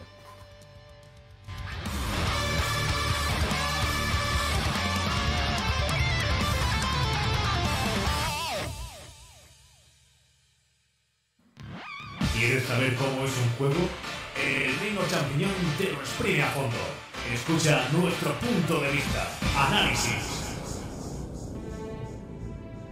Bueno, pues estamos de vuelta y es el turno de Félix para hablarnos de Tales of Arise. Ya nos ha dado una pista importante y es que te has puesto con el Tales of Symphonia después del Arise para quitarte el mal sabor de boca, Félix. Sí, correcto. Entonces no vas a contar cosas malas, solo malas. Hombre, solo malas no. Lo que Alguna pasa buena es que, hay. digamos que la parte mala para mí puede a la buena. Uy. ¿Y, y cuál es la buena? La buena, pues, hombre, es que se- se- sería un poco largo de explicar ahora en una frase. Bueno, Voy a empezar diciendo que este Tales of Arise se ha vendido un poquito como la revitalización que la saga necesitaba. Una especie Sí. de grandísima obra maestra que viene a adaptar el Tales a las nuevas generaciones y un montón de historias por el estilo. Se le han puesto notazas y para mi gusto no se merece ni muchísimo menos las notas que le han puesto por ahí. Solamente he visto dos o tres an- análisis sinceros que le ponían un 6. ¿maletines, Félix? Debe ser, debe ser. Pero para mí No. es ni menos un juego de, de 10 y de 9 y diría incluso más abajo. Ahí lo dejamos caer. Pero bueno, vamos por partes. Y cuando empiece a hablar de la historia, veréis por qué he dicho eso de quitarme el regustillo amargo. Bueno, como bien sabéis, todos los Tales son independientes, pero más o menos todos siguen una serie de cosas comunes. Y la historia de este Tales, pues no se sale mucho de Tales más antiguos. Así, el, el- trasfondo general es que el mundo de Arais tiene lugar en dos planetas, Dana y Rena, los cuales uno está tecnológicamente súper avanzado y otro vive en la Edad Media. ¿Os suena de algo esto? Pero si eso es del Tales of Symphonia o del Abyss, ¿no? Correctísimo. Siempre Y la igual. cosa va de que, oh, el mundo este súper tecnológico, pues reprime al mundo menos tecnológico y están por ahí los desianos con otro nombre allí, allí liando la parda. De los renanos, de los renanos esto que tienen, que tienen esclavizados a los de Dana y, le- y les obligan a. Y, y- y- y les, y le- y les explotan a trabajar para conseguir recursos. ¿Os suena de algo? Nunca lo he visto esa historia. Que claro que sí, súper original, ¿verdad? Súper original. ¿Y de qué va esto? Pues que un pues que en una de las granjas humanas, bueno, perdón, campos de trabajo, pues vive un vive el protagonista del juego que se llama Alfen, que es bueno, un esclavo de uno de estos centros de trabajo que increíble, es amnésico, ¿os suena de algo? Y que está lleno de tropos el juego, Félix. Eh, Sí, tropos. Eso es, lo, eso es lo que nos quieres decir. Completamente.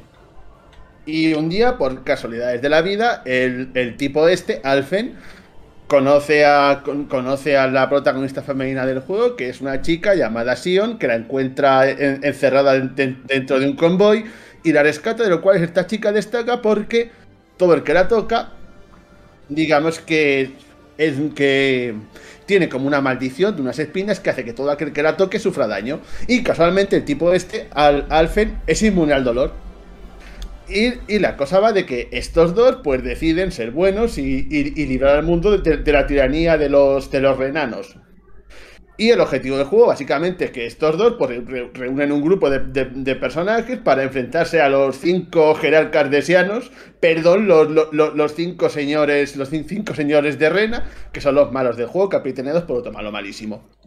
Y ahí vemos uno de los primeros problemas. La historia es básicamente eso. Vamos a librar al mundo del mal, así que vamos a juntar a un, a- a un puñado de personajes superheroicos y vamos a hacer tareas superheroicas. Los cuales tienen... ¿Eh? ¿Ibas a decir algo? Es, es un copy-paste de otros Tales of, de otras historias de Tales of, además. Es prácticamente Sinfonía con una vuelca de tuerca. Pues sí, Y- tal como lo estás diciendo, desde luego. Y vemos temas increíblemente recurrentes, como que uno de los personajes es una maga cuya, cuya aldea fue arrasada por uno de estos señores malvados y que luego descubre que la venganza no es la solución y no sé qué y no sé cuántos. Luego tenemos otro personaje que es que es una uno, como una generala super fiel a un, a un señor malvado de estos que se cuestiona su, su fidelidad cuando ve que cuando ve que el señor no está limpio como, como, como en un principio pensaba. ¿Os sonaría algo ¡Qué verdad? El tipo ese Frollo del jorobo de Notre Dame. Será Fe- Febo, Febo. Ah, Febo. No, ha dicho un monaguillo, ¿no? Ah, bueno. Yo qué sé. Yo pensaba que hablaba de Febo por lo de cuestionarse la, la moralidad.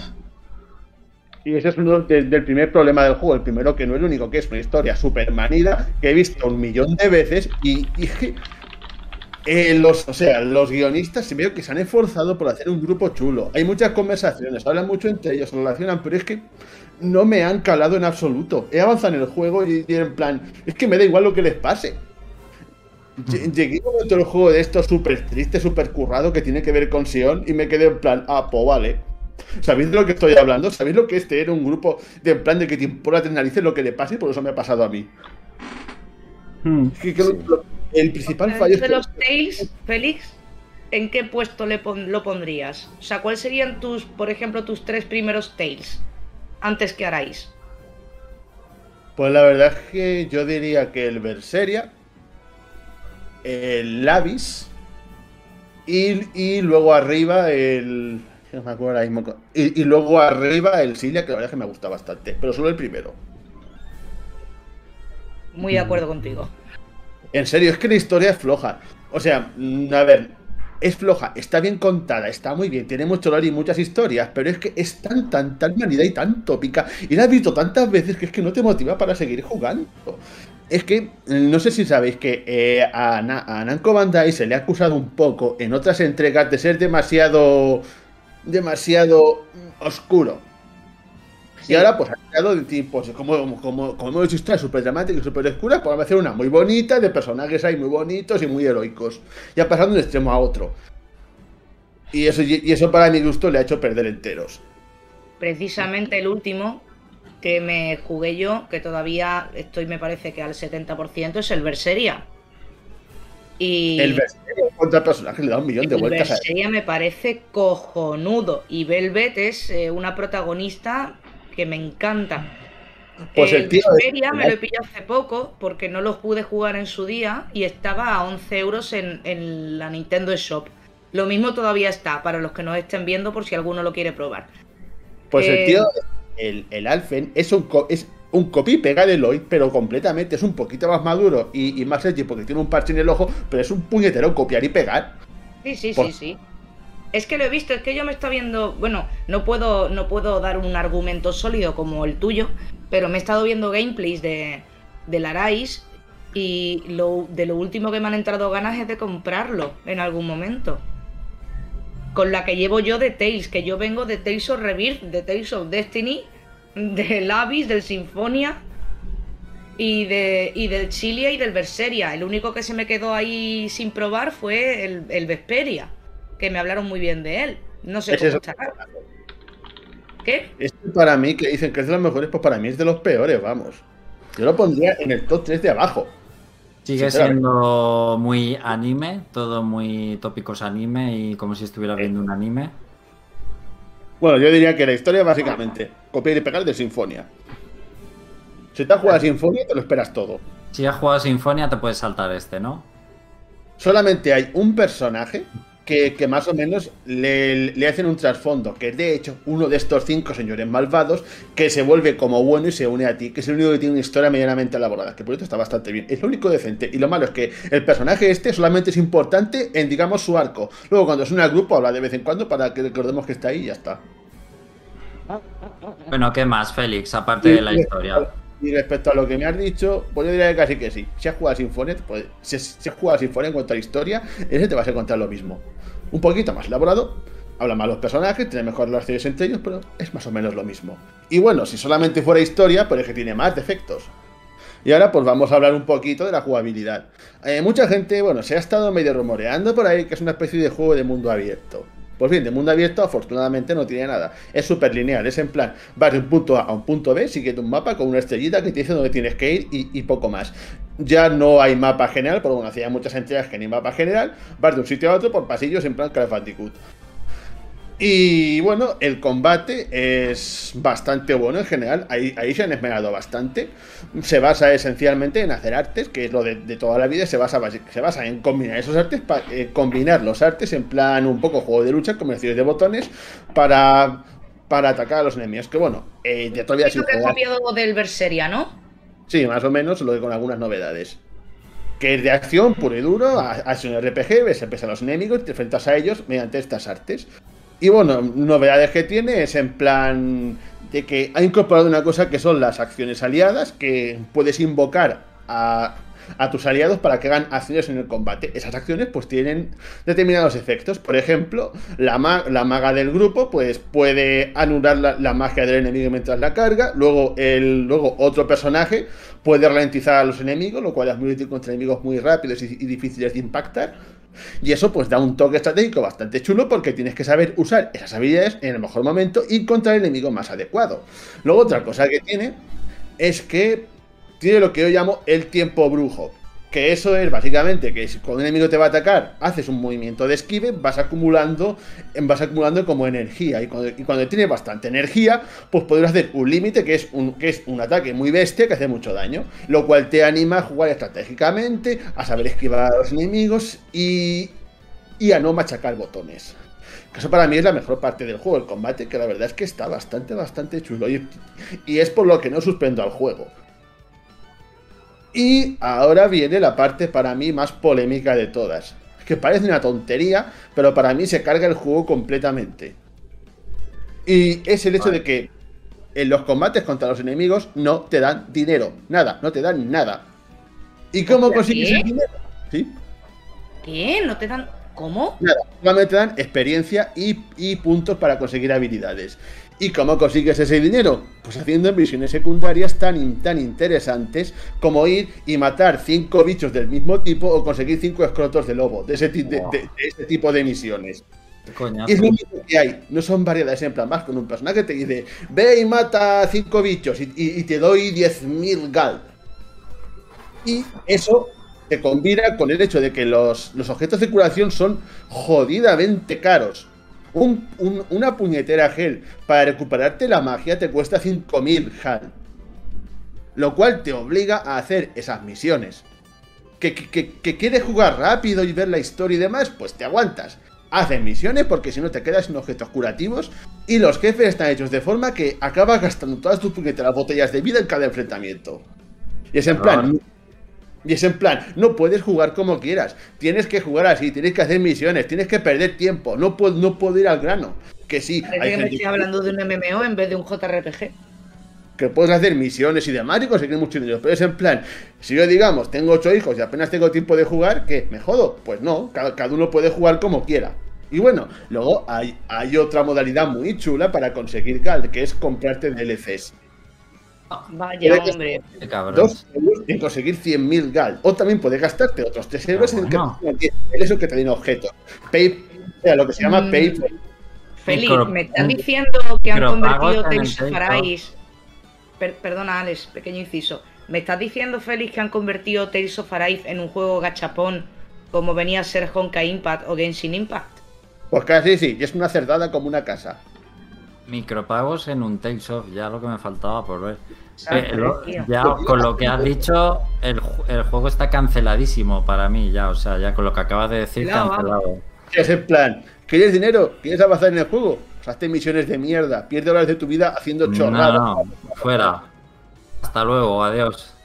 Bye bye. Y eso para mí es el Yo juego soy muy fan de los juegos de crafteo.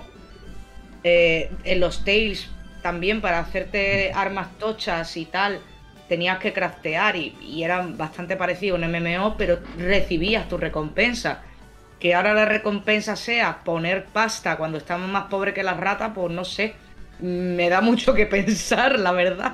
Perdonad, Pero- dice Izanagi. Malditos monstruos que se han dejado la cartera en casa. Ah, pero eso no es todo, ¿eh?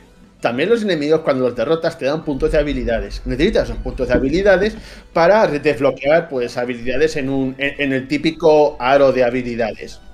¿Qué pasa? Pues que la cantidad de pH que te dan es ridícula. Y tienes que hincharte a matar bichos para poder desbloquear habilidades. O bien puedes comprarte pH que te- con, con di- con dinero, con dinero real, que también existe esa posibilidad. No te jodes.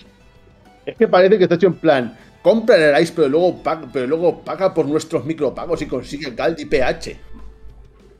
Y eso para mi gusto es que se carga el juego, lo destruye completamente. Y es que no puedo recomendar esto a nadie, no puedo, así de claro, está en contra de todos mis principios. No sé, contándolo. Carolina me ha vuelto a escribir y, y ya para que tampoco que no te rayes mujer, que es que se ha, se ha quedado rayado con lo que he dicho de Nintendo. Dice, pero es que si Nintendo pensara solo así, Yuri, no se hubieran esmerado tanto en el Zelda Breath of the Wild. Zelda no vende tanto. Bueno, ahí discrepo, porque sí que ha vendido y un cojón. eh, y Metroid Prime 4 no se hubiera reiniciado. Cada saga es un mundo y no todas. Estoy de acuerdo contigo, pero Zelda sí que ha vendido, porque Se- em, Zelda. Zelda es una saga muy querida, al igual que lo es Pokémon y al igual que otras IPs eh, principales que tiene Nintendo, como Mario, sin irte más lejos. Entonces, eh, lo que faltase ya es que no le pusieran mimo a esas eh, principales IPs que tienen. Pero que yo me refería a algo más general de todas las empresas, no solamente de Nintendo que saben perfectamente lo que van a vender y lo que, y lo que le echan al público. Y que aunque le pongan cariño, ese cariño que tienen esas sagas al final está a base de destrozar a programadores, desarrolladores y toda la gente que trabaja en ella. Porque lo único que les interesa a la empresa como tal es el dinero. No les interesa que un desarrollador haga un buen juego, le interesa que haga un juego que venda. Y eso es lo que yo prácticamente estaba explicando, nada más. Y eh, también te puedo poner el ejemplo que estaba hablando Félix ahora mismo del Tales of Arise. Que saben que hay gente de nicho que le encantan los Tales of, pero han dicho, ¿cómo podemos sacarle más dinero a la gente? Pues como están de moda ahora los juegos gachapón, vamos a poner micropagos. Entonces, ya no se esfuerzan tanto, aunque algunos sí que tengan mimo y dedicación, no se esfuerzan tanto en que el jugador disfrute del juego, sino en la cantidad de dinero que produzca el juego. Que ahí es donde está el problema más grave. A ver. Continuamos, este, históricamente nunca ha sido tan tocha, pero bueno, queda igual, que yo no creo que No. sea tan negro el futuro de Smash. Y tú sí, que no pasa nada. Que no estoy. Lo- mujer, lo- que no lo enfadada siento, vamos- te lo lo pero vamos a continuar con el análisis de Tales Sí, perdón, si no- perdón, es que Nos no, se lo de simplemente para que la cha- que no estoy enfadada No, con ella ni nada. tiene- No, pues, eh, puedes contestar en, en el chat, eh, le puedes contestar a, a Carolina si quieres, pero por, por no Perdón, cortarle, por no cortarle a Félix, que estábamos hablando del Tales of. Sí, lo, lo Eh, siento mucho, simplemente quería dejar ese punto, ese punto claro. Pero Venga, Félix. todavía tiene más fallos que no, que, no- que no te dirán las reviews. Por ejemplo, el sistema de PM ha cambiado. Sabéis que de toda la vida necesitas los puntos de magia para poder hacer las artes. Pues bien, en este juego no necesitas puntos de magia, puedes hacer las artes todas las veces que te dé la gana. Los puntos de magia se reservan exclusivamente para curar. Lo que pasa es que han puesto una cosa que no entiendo muy bien por qué, que parece que han hecho expresamente para, para dar por saco. Es el hecho de que los PM se usan solo para curar y los comparte el grupo entero. Lo que quiere decir que si un personaje usa cualquier magia de curación, pues consume parte de, parte de ese pozo de pozo de, de, que tiene todos los personajes. ¿Qué significa eso?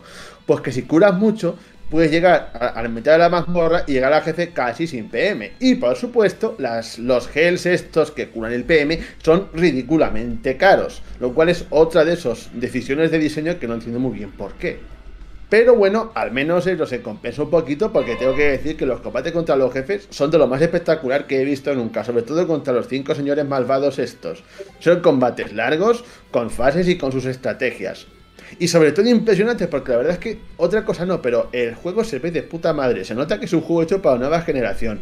Los estilos son impresionantes, especialmente contra los jefes estos. Por todos los efectos que tiene, todo lo que pasa en el combate y sobre todo muy largos.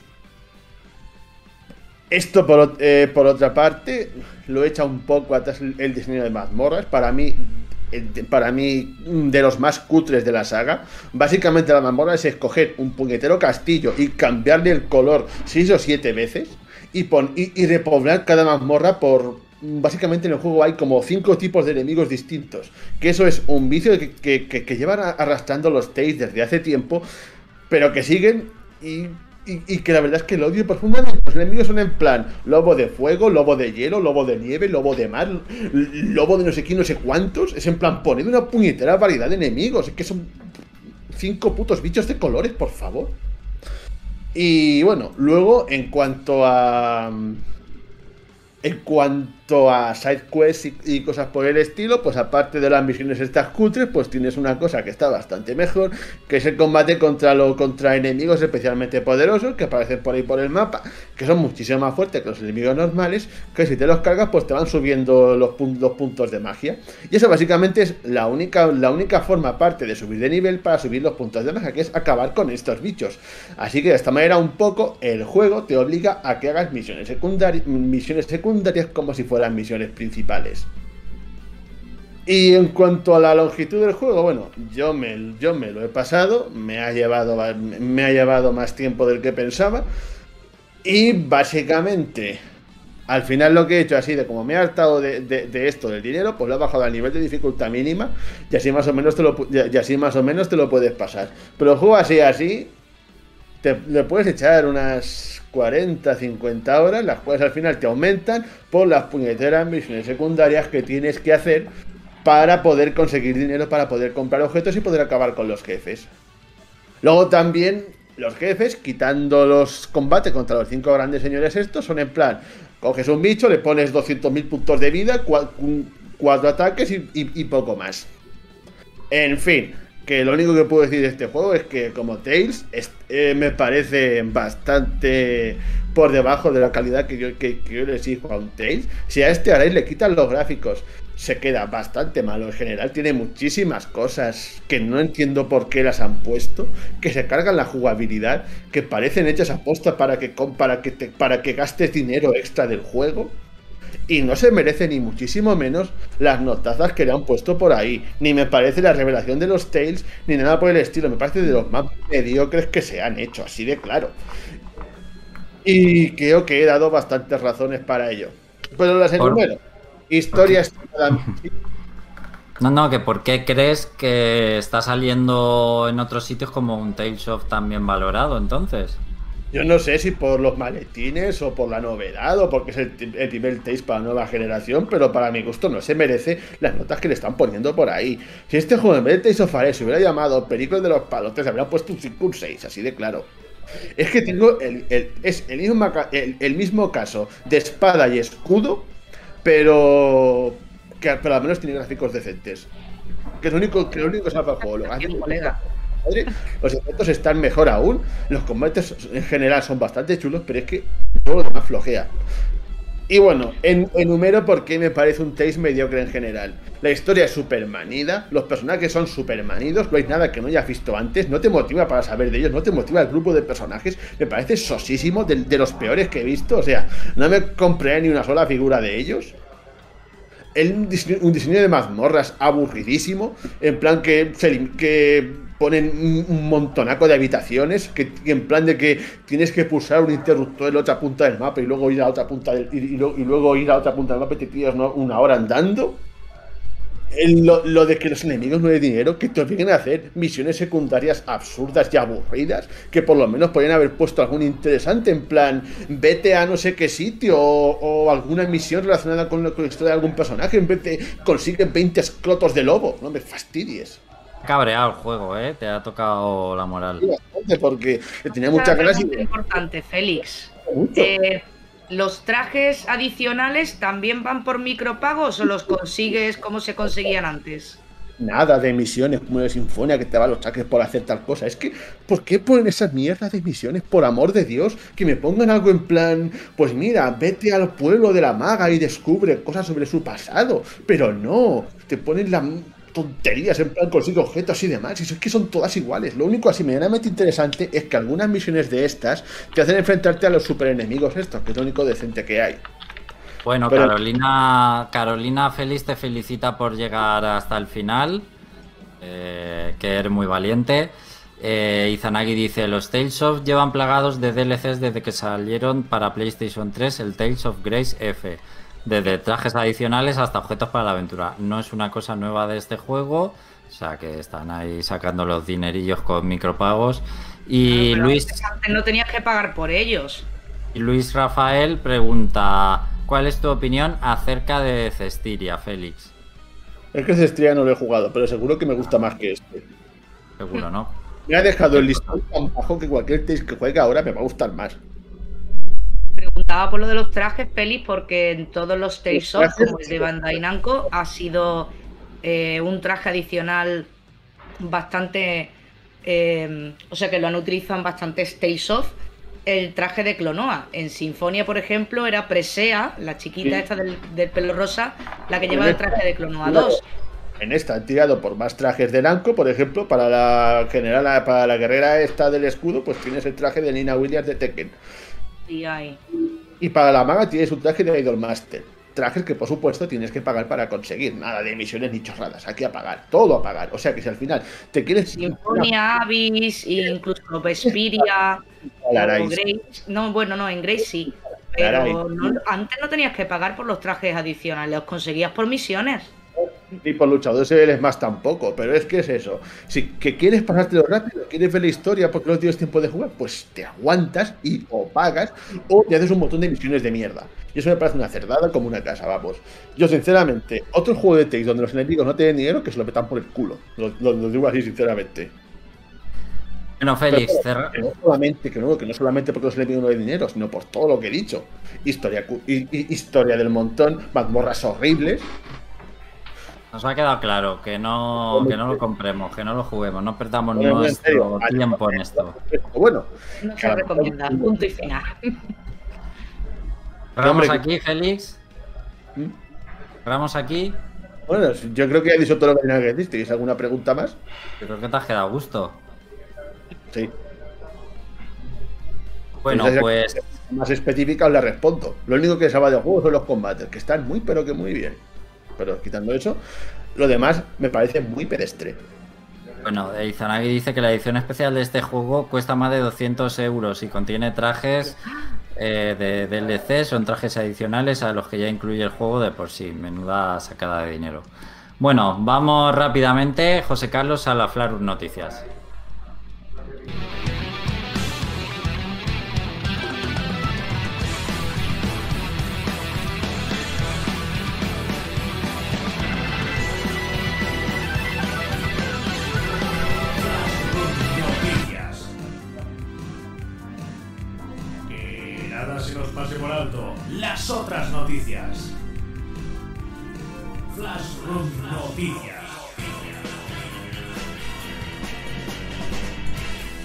Y ya estamos de vuelta con Flashroom Noticias, las otras noticias de los videojuegos. Esta vez en formato webcam. Comenzaremos con unas cuantas noticias que os harán jugar este fin de semana. Y si tenéis puente, también para aprovechar el puente. Vamos a ver. Ya sabéis que hace una. La temporada pasada eh, yo recomendé eh, el Super Monkey Ball eh, Castle of Wolfenstein. Que estaba bastante divertido porque tenías que matar a los nazis a bolazo limpio utilizando la inercia de los mapas. Un ideón súper chulo. y que también os traje un Castlevania en primera persona que me lo recomendó Alex. Bueno, pues ahora vamos a ir un poquito parecido por ese camino con otro Castlevania que se llama Residentvania. Eh, este juego, ya creo que por el título deduciréis que es un crossover entre Resident Evil y Castlevania. ¿Pero cuál? El 8. El castillo Dimitrescu, recreado en 2D con gráficos tipo PlayStation 1 y desarrollo lateral como si fuera Simon Belmont controlando a Ethan Winters. Y claro, tienes que explorar el castillo matando a los monstruos que habitaban este castillo, pero en formato de 6 niveles de Castlevania. Súper chulo. ¿Dónde lo podéis encontrar? Está en Ichio, igual que los otros dos que os recomendé, también este se puede jugar online sin tener que descargarlo y eso sí, de momento solamente tiene control para ratón. Y digo para ratón, para teclado. Solamente lo puedes controlar con teclado. Un poco a los juegos flash de... A los juegos flash de, de antes, de cuando te metías en Newgrounds y jugabas, pues... Pues lo mismo. ¿Cómo se llama? Eh, Resident Vania. Os voy a pasar el tráiler que vincula a Ichio. Lo voy a poner aquí en el chat. Y espero que os guste. Miráis el tráiler y luego pues a partir de ahí pues si el tráiler os convence, el juego es gratis. Pero digo yo que siendo el juego gratis ya tienes que ser muy ganoso y muy exigente como para no echarle un tiento a un sprite 2D bastante chulo, ¿eh? Yo sinceramente lo he visto los primeros minutos de juego y la verdad es que el gameplay está súper chulo. Por cierto, Lady Dimitrescu sigue siendo muy alta. Pues está guay, pero hay juegos ya muy parecidos a este, ¿eh? Vale, pero no me resten méritos por encontrarlo, hombre. Joder, No, es no. que... Eh, eh, está, no, pero que está curioso seguro por, por adaptar el Resident Evil a este formato. A ver, eh, ahora otra cosa que tenéis para... eh, otra cosa para jugar, pero de una manera distinta, que es para hacer el ganso todo el rato, es eh, sintetizadores de voz. No sé si habéis estado oyendo en YouTube eh, parodias, vídeos que utilizan las voces extraídas de los actores de doblaje originalmente, se vuelcan en una inteligencia artificial y esta inteligencia artificial consigue aprenderse la entonación de la voz de este personaje de dibujos animados o de videojuegos y la reconvierte para que todo lo que escribas eh, lo haga tipo Loquendo. Un Loquendo, pero con los personajes que te apetezca. Bob Esponja, de Team Fortress 2, de My Little Pony. Hay un montonazo. Voy a. Y está súper actualizada la. eh, acaban de actualizarla, creo que esta semana. No sé qué día exactamente esta página web.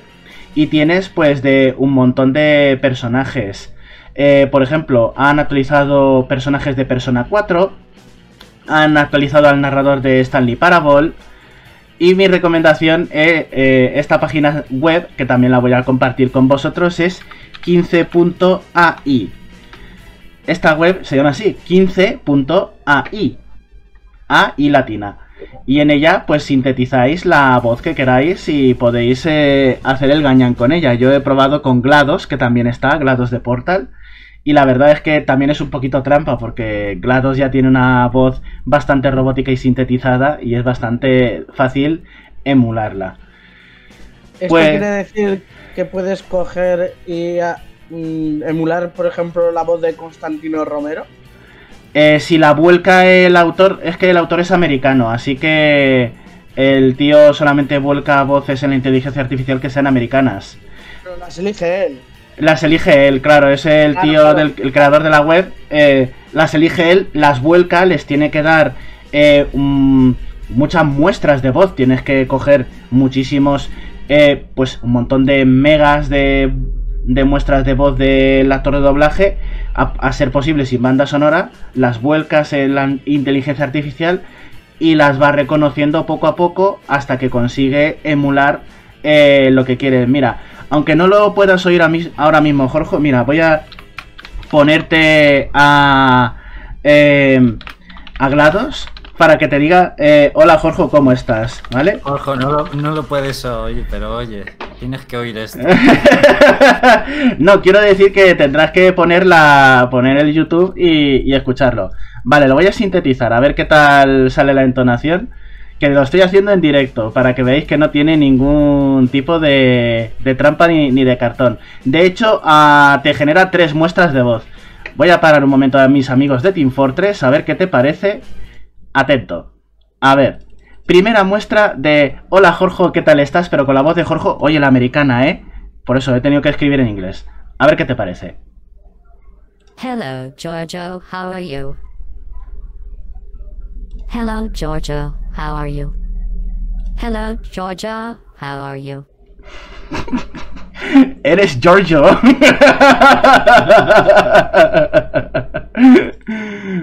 bueno, pues, y, y, porque he tenido que demorarme en escribir. Bueno, Jorge, ¿qué te parece que eh, seas un esclavo de GLaDOS y tengas que resolver portales? te has muteado, eh, tío. Desmuteate. Digo que soy famoso, GLaDOS me conoce. GLaDOS te conoce. Sí. Me parece que eso no es tan bueno como tú te crees. Es igual que cuando te invitan al juego del calamar, ¿eh? no me parece buena idea. Oye, Undertale.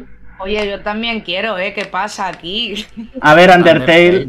Undertale es, eh, por ejemplo, Sans todo el rato. Claro. no, hace, no hace nada más. ¿Eso qué es? Es muy random. Sí, es muy random. Como 15 personajes, no que han puesto uno o dos. Nos ha jodido porque nos ha jodido sintetizar las voces de los personajes de Undertale es como no hacer nada, pero ahí lo tienes por si quieres. Bueno, pues ya tenéis ahí. Eh, de las voces para sintetizar, ¿te refieres? ¿Sí? La del heavy de Team Fortress. Eso no se pregunta. Hombre, yo ya sabes, yo soy fiel. Yo soy fiel a mis a mis orígenes. Y Team Fortress 2 Oye, ser predecible también significa que sabéis hacerme los regalos de cumpleaños sin equivocaros, ¿eh? Oye, el Pepe el Trey Fortress no era, no era el que decía sándwich. Claro, claro, el heavy. Sandwich. Ese es mi, mi, favorito. Ese es mi favorito. Bueno, pues ahí tenéis un par de chuminadas para que disfrutéis este fin de semana haciendo el tonto con internet en vez de jugar a la videoconsola, estudiar, eh, hacer deberes o simplemente descansar. bueno, pues otra noticia que quería daros. Eh, ¿Vosotros por un casual sabéis cuánto valor tiene vuestra Game Boy ahora mismo? No. ¿No? No. ¿Pero cuál dices? ¿La Pocket, la Color o cualquiera? Mira presumiendo aquí el Félix. la, la Game Boy de los chinos, esta que te puedes comprar por Wish. la que tiene cuatro botones y un emulador con un montón de juegos pirata. Uy, yo de ese escribo. ¿Cuánto te ha costado? No, pero, pero, espera, pero es que había unas que eran como la Game Boy, pero, o sea, tenía la forma de la Game Boy, pero luego eran de estas como las Game Watch. y no tienes una que emule Game Boy Advance, una que emule Game Gear, Super Nintendo. ¿No? ¿No la tienes, Jorge? Bueno, pues te puedo contar una cosa que te va a dejar flipando. 27.000 pavos una de estas Game Boys eh, piratas que te puedes comprar por Wish. ¿A que no sabes por qué? Porque no era una Game Boy. Era un dispositivo para robar coches de lujo que tienen cierres de seguridad eh, digitales de los que les pasan las llaves estas nuevas.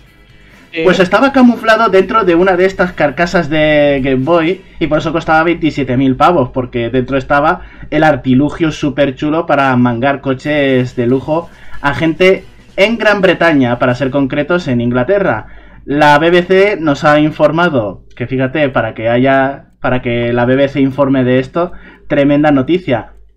La BBC informa de esto, fueron eh, pillados los ladrones infraganti después de una oleada de robos de coches de lujo. Y resulta que este era el método con el que conseguían eh, mangar estos coches. Tenían en el, dispositivo para robar, para hackear eh, y, forzar el agarre, digo el agarre, el arranque del coche con, con, una Game Boy que la pasaban así, chu, y ala, el coche, el motor se encendía, el motor eléctrico, brum, y ala, ¿Quién coche gratis. ¿Quién decía que, que el GTA no tiraba en la Game Boy? ¡Ey, tío! ¿Cómo lo sabes? bueno, pues eh, la verdad es que la eh, Scotland Yard se ha quedado flipando con el artilugio porque eh, si tú ves, eh, era plastiquero. Tú coges la carcasa, la doblas así y hay galletas más resistentes que la carcasa. Pero, eh, fíjate, ahí tienes. Nunca te fíes de nadie que lleve un, una chuminada de estas en el coche, por si acaso está tramando algo extraño con ella. No vaya a ser que, que sea una persona más sospechosa de lo que tú te crees. Otra noticia. Eh, ¿Os ha pasado alguna vez que la gente ha pensado que estabas muerto y no lo estás? Este, ¿Sigues vivo? no, no os ha pasado, ¿no? Lo pasan Friends. Bueno, pues eh, la siguiente noticia trata sobre que el desarrollador de Panzer Dragoon fue informado erróneamente como que había fallecido. En la cuenta de Twitter de Panzer Dragoon eh, se notificó que este señor eh, que estaba desarrollando Panzer Dragoon Voyage Record, que es un proyecto para recopilar los tres primeros Panzer Dragoon eh, remozados y en realidad virtual para utilizarlo en dispositivos de realidad virtual, pues eh, la cuenta de Twitter informaba de su fallecimiento y por lo tanto de la cancelación del proyecto. Pero claro, luego comenzaron a informar amigos y familiares de este desarrollador diciendo, pero si eh, lo he visto esta mañana, pero si estoy hablando con él ahora mismo, si le estoy enseñando el tweet. Y, claro, lo tuvieron que retirar. Así que, por partida doble, tenemos una noticia curiosa porque ahora sabemos que se estaba desarrollando un Panzer Dragoon de realidad virtual y que está vivo el que lo estaba desarrollando. Además es como en Friends. Tal cual lo has contado. Pasa en Friends también. Ah, que sí, es que si las comedias lo bueno que tienen es que se refleja la vida real y muchas veces se, se desdibuja la línea la línea de una con otra.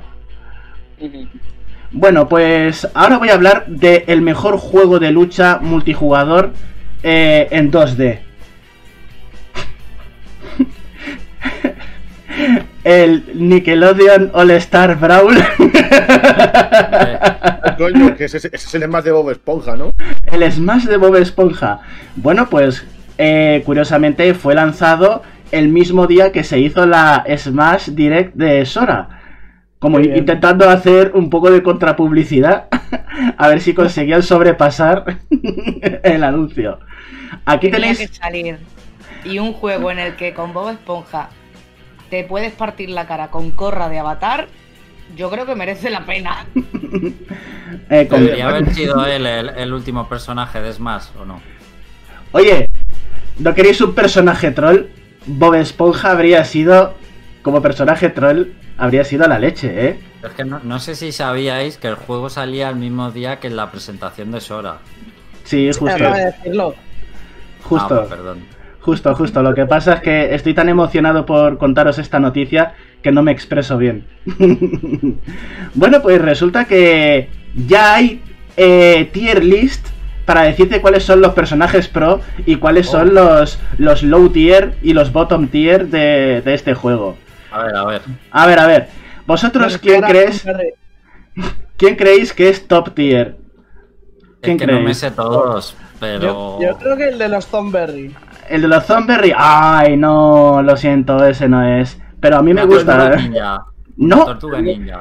Curiosamente no, las tortugas ninja no son top tier. Vaya. Que no, Corra, Corra está por debajo de quien os voy a decir.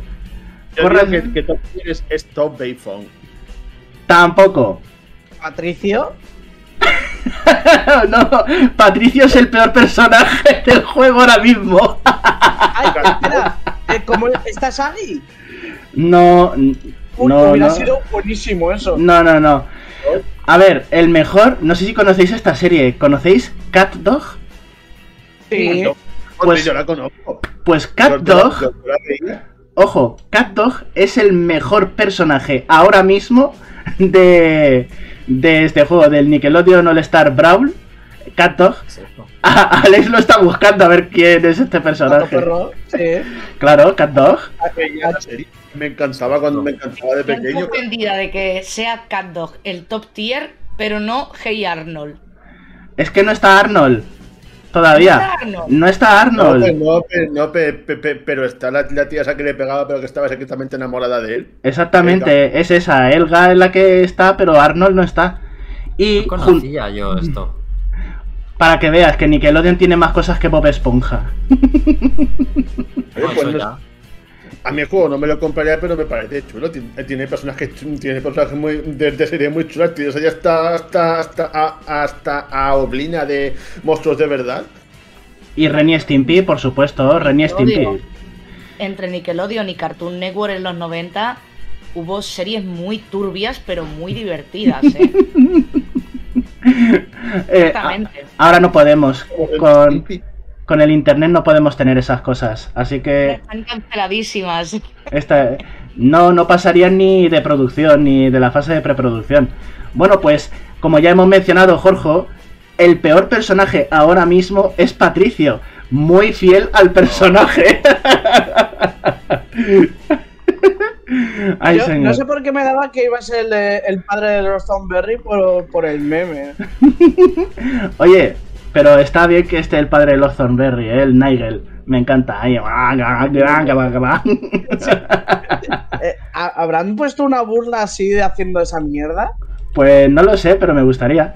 Bueno, y relacionado con esta noticia, quería deciros que ya se está datamineando el juego y ya se está eh, rumoreando los futuros personajes de este juego. Y son tan hype como los de Smash Bros. Como por ejemplo, Garfield. Nosotros tenemos un Garfield aquí en la casa. Debería haber estado de inicio. pues es que lo tienen ahí para subir el hype, para hacer la. Nickelodeon Direct y revelar a Garfield. Por supuesto Muy bien. estará Despedazador.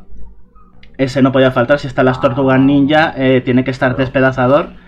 Va a estar Rocco, parece ser que va a estar Rocco, de Rocco's Modern Knife. ¿el Wannabe? El Wallaby, sí señor. Rocco, de Rocco's Modern Knife.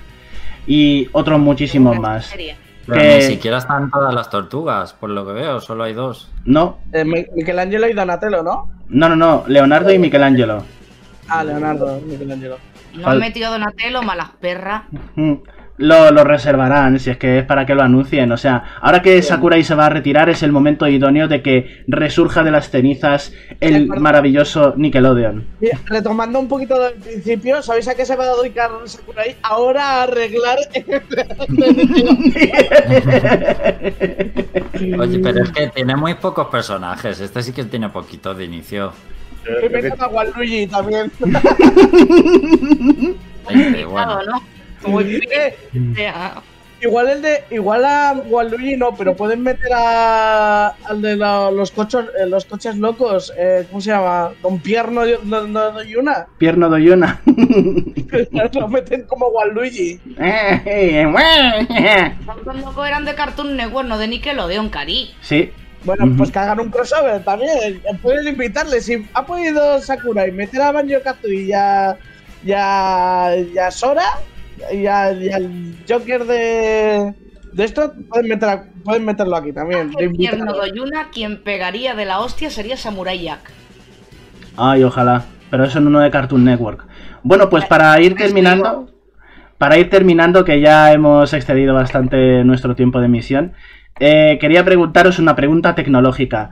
Eh, ¿Alguna vez eh, habéis utilizado el buscador de Microsoft, Bing? ¿Lo habéis utilizado Sí. alguna vez? Sí, ¿no? ¿Queréis saber cuál es la, el término más buscado de Bing? Como, por- como instalar Google. Google. La palabra más buscada en Bing es No. Google. bravo, bravo. O sea que os doy esta noticia para que si estáis deprimidos y llega un día que os sentís como que sois unos inútiles, que eh, no servís para nada, que nadie os hace caso, pensad que Bing, la palabra más buscada en Bing es Google, ¿vale? Para que os levante el ánimo, pensadlo. Bing. Bing solamente es una pasarela para Google. Pero eso era como, como Internet Explorer, que es utilizado para bajarte el Firefox o el Chrome. Así Igual, igual. Y bueno, Por pues cierto, nada. José Carlos, pregunta Izanagi que si está Reptar. Sí, sí, señor. Sí, sí, lo está. Ah, es verdad. Otro de los personajes que va a tener Nickelodeon es Tommy. Tommy Pickles. O sea que le vais a poder pegar con Avatar. Con el Avatar le vais a poder pegar a un bebé. O sea, maravilloso este No, juego. por favor. Es increíble. Puedes pegar, puedes pegar una- No. Éramos cuatro hechizos, pero dos se ahogaron. Cállate que, que hace nada, eh, hará un par de semanas, yo no sabía que habían hecho una serie de los Rugrats, pero siendo ya adultos ellos. Sí. No tenía ni idea, y me quedé a cuadros. Digo, pero ¿y esto? Mm. Bueno, pues. El éxito que tuvo, pues así, ya sabes. En fin, que Flarrum Noticias se despide por, por una edición más. Que espero que lo hayáis disfrutado. Y ponemos bayoneta para deciros adiós. Muy bien, José Carlos, gracias por las Flarus Noticias y nos vamos a ir despidiendo, chicos. Eh, muchas gracias a toda la gente del chat que ha estado en directo. Perdonar todas las dificultades técnicas que hayamos tenido que cambiar de directo. Eh, bueno, eh, dentro de dos semanas volveremos. Hablaremos de Metroid Dread y no pasa nada. E intentaremos ver si a la tercera va la vencida con Twitch, ¿no, José Carlos? Ya. Si Por no- favor, toquemos madera. Si no, pues seremos un meme de Twitch y ya está, no pasa tampoco pasa nada. ¡Eh, mira! Bueno, ahí está el Metroid. En dos semanas se viene. Se viene. Se viene. Bu- Bueno, José Carlos, Jorge, Feli, Yuri, muchas gracias por estar aquí. Y lo dicho, nos vemos en dos semanas en un nuevo directo. Ya veremos en qué plataformas, en YouTube, seguro. Eh, hasta luego, bye. Dios. Hasta luego, champiñones.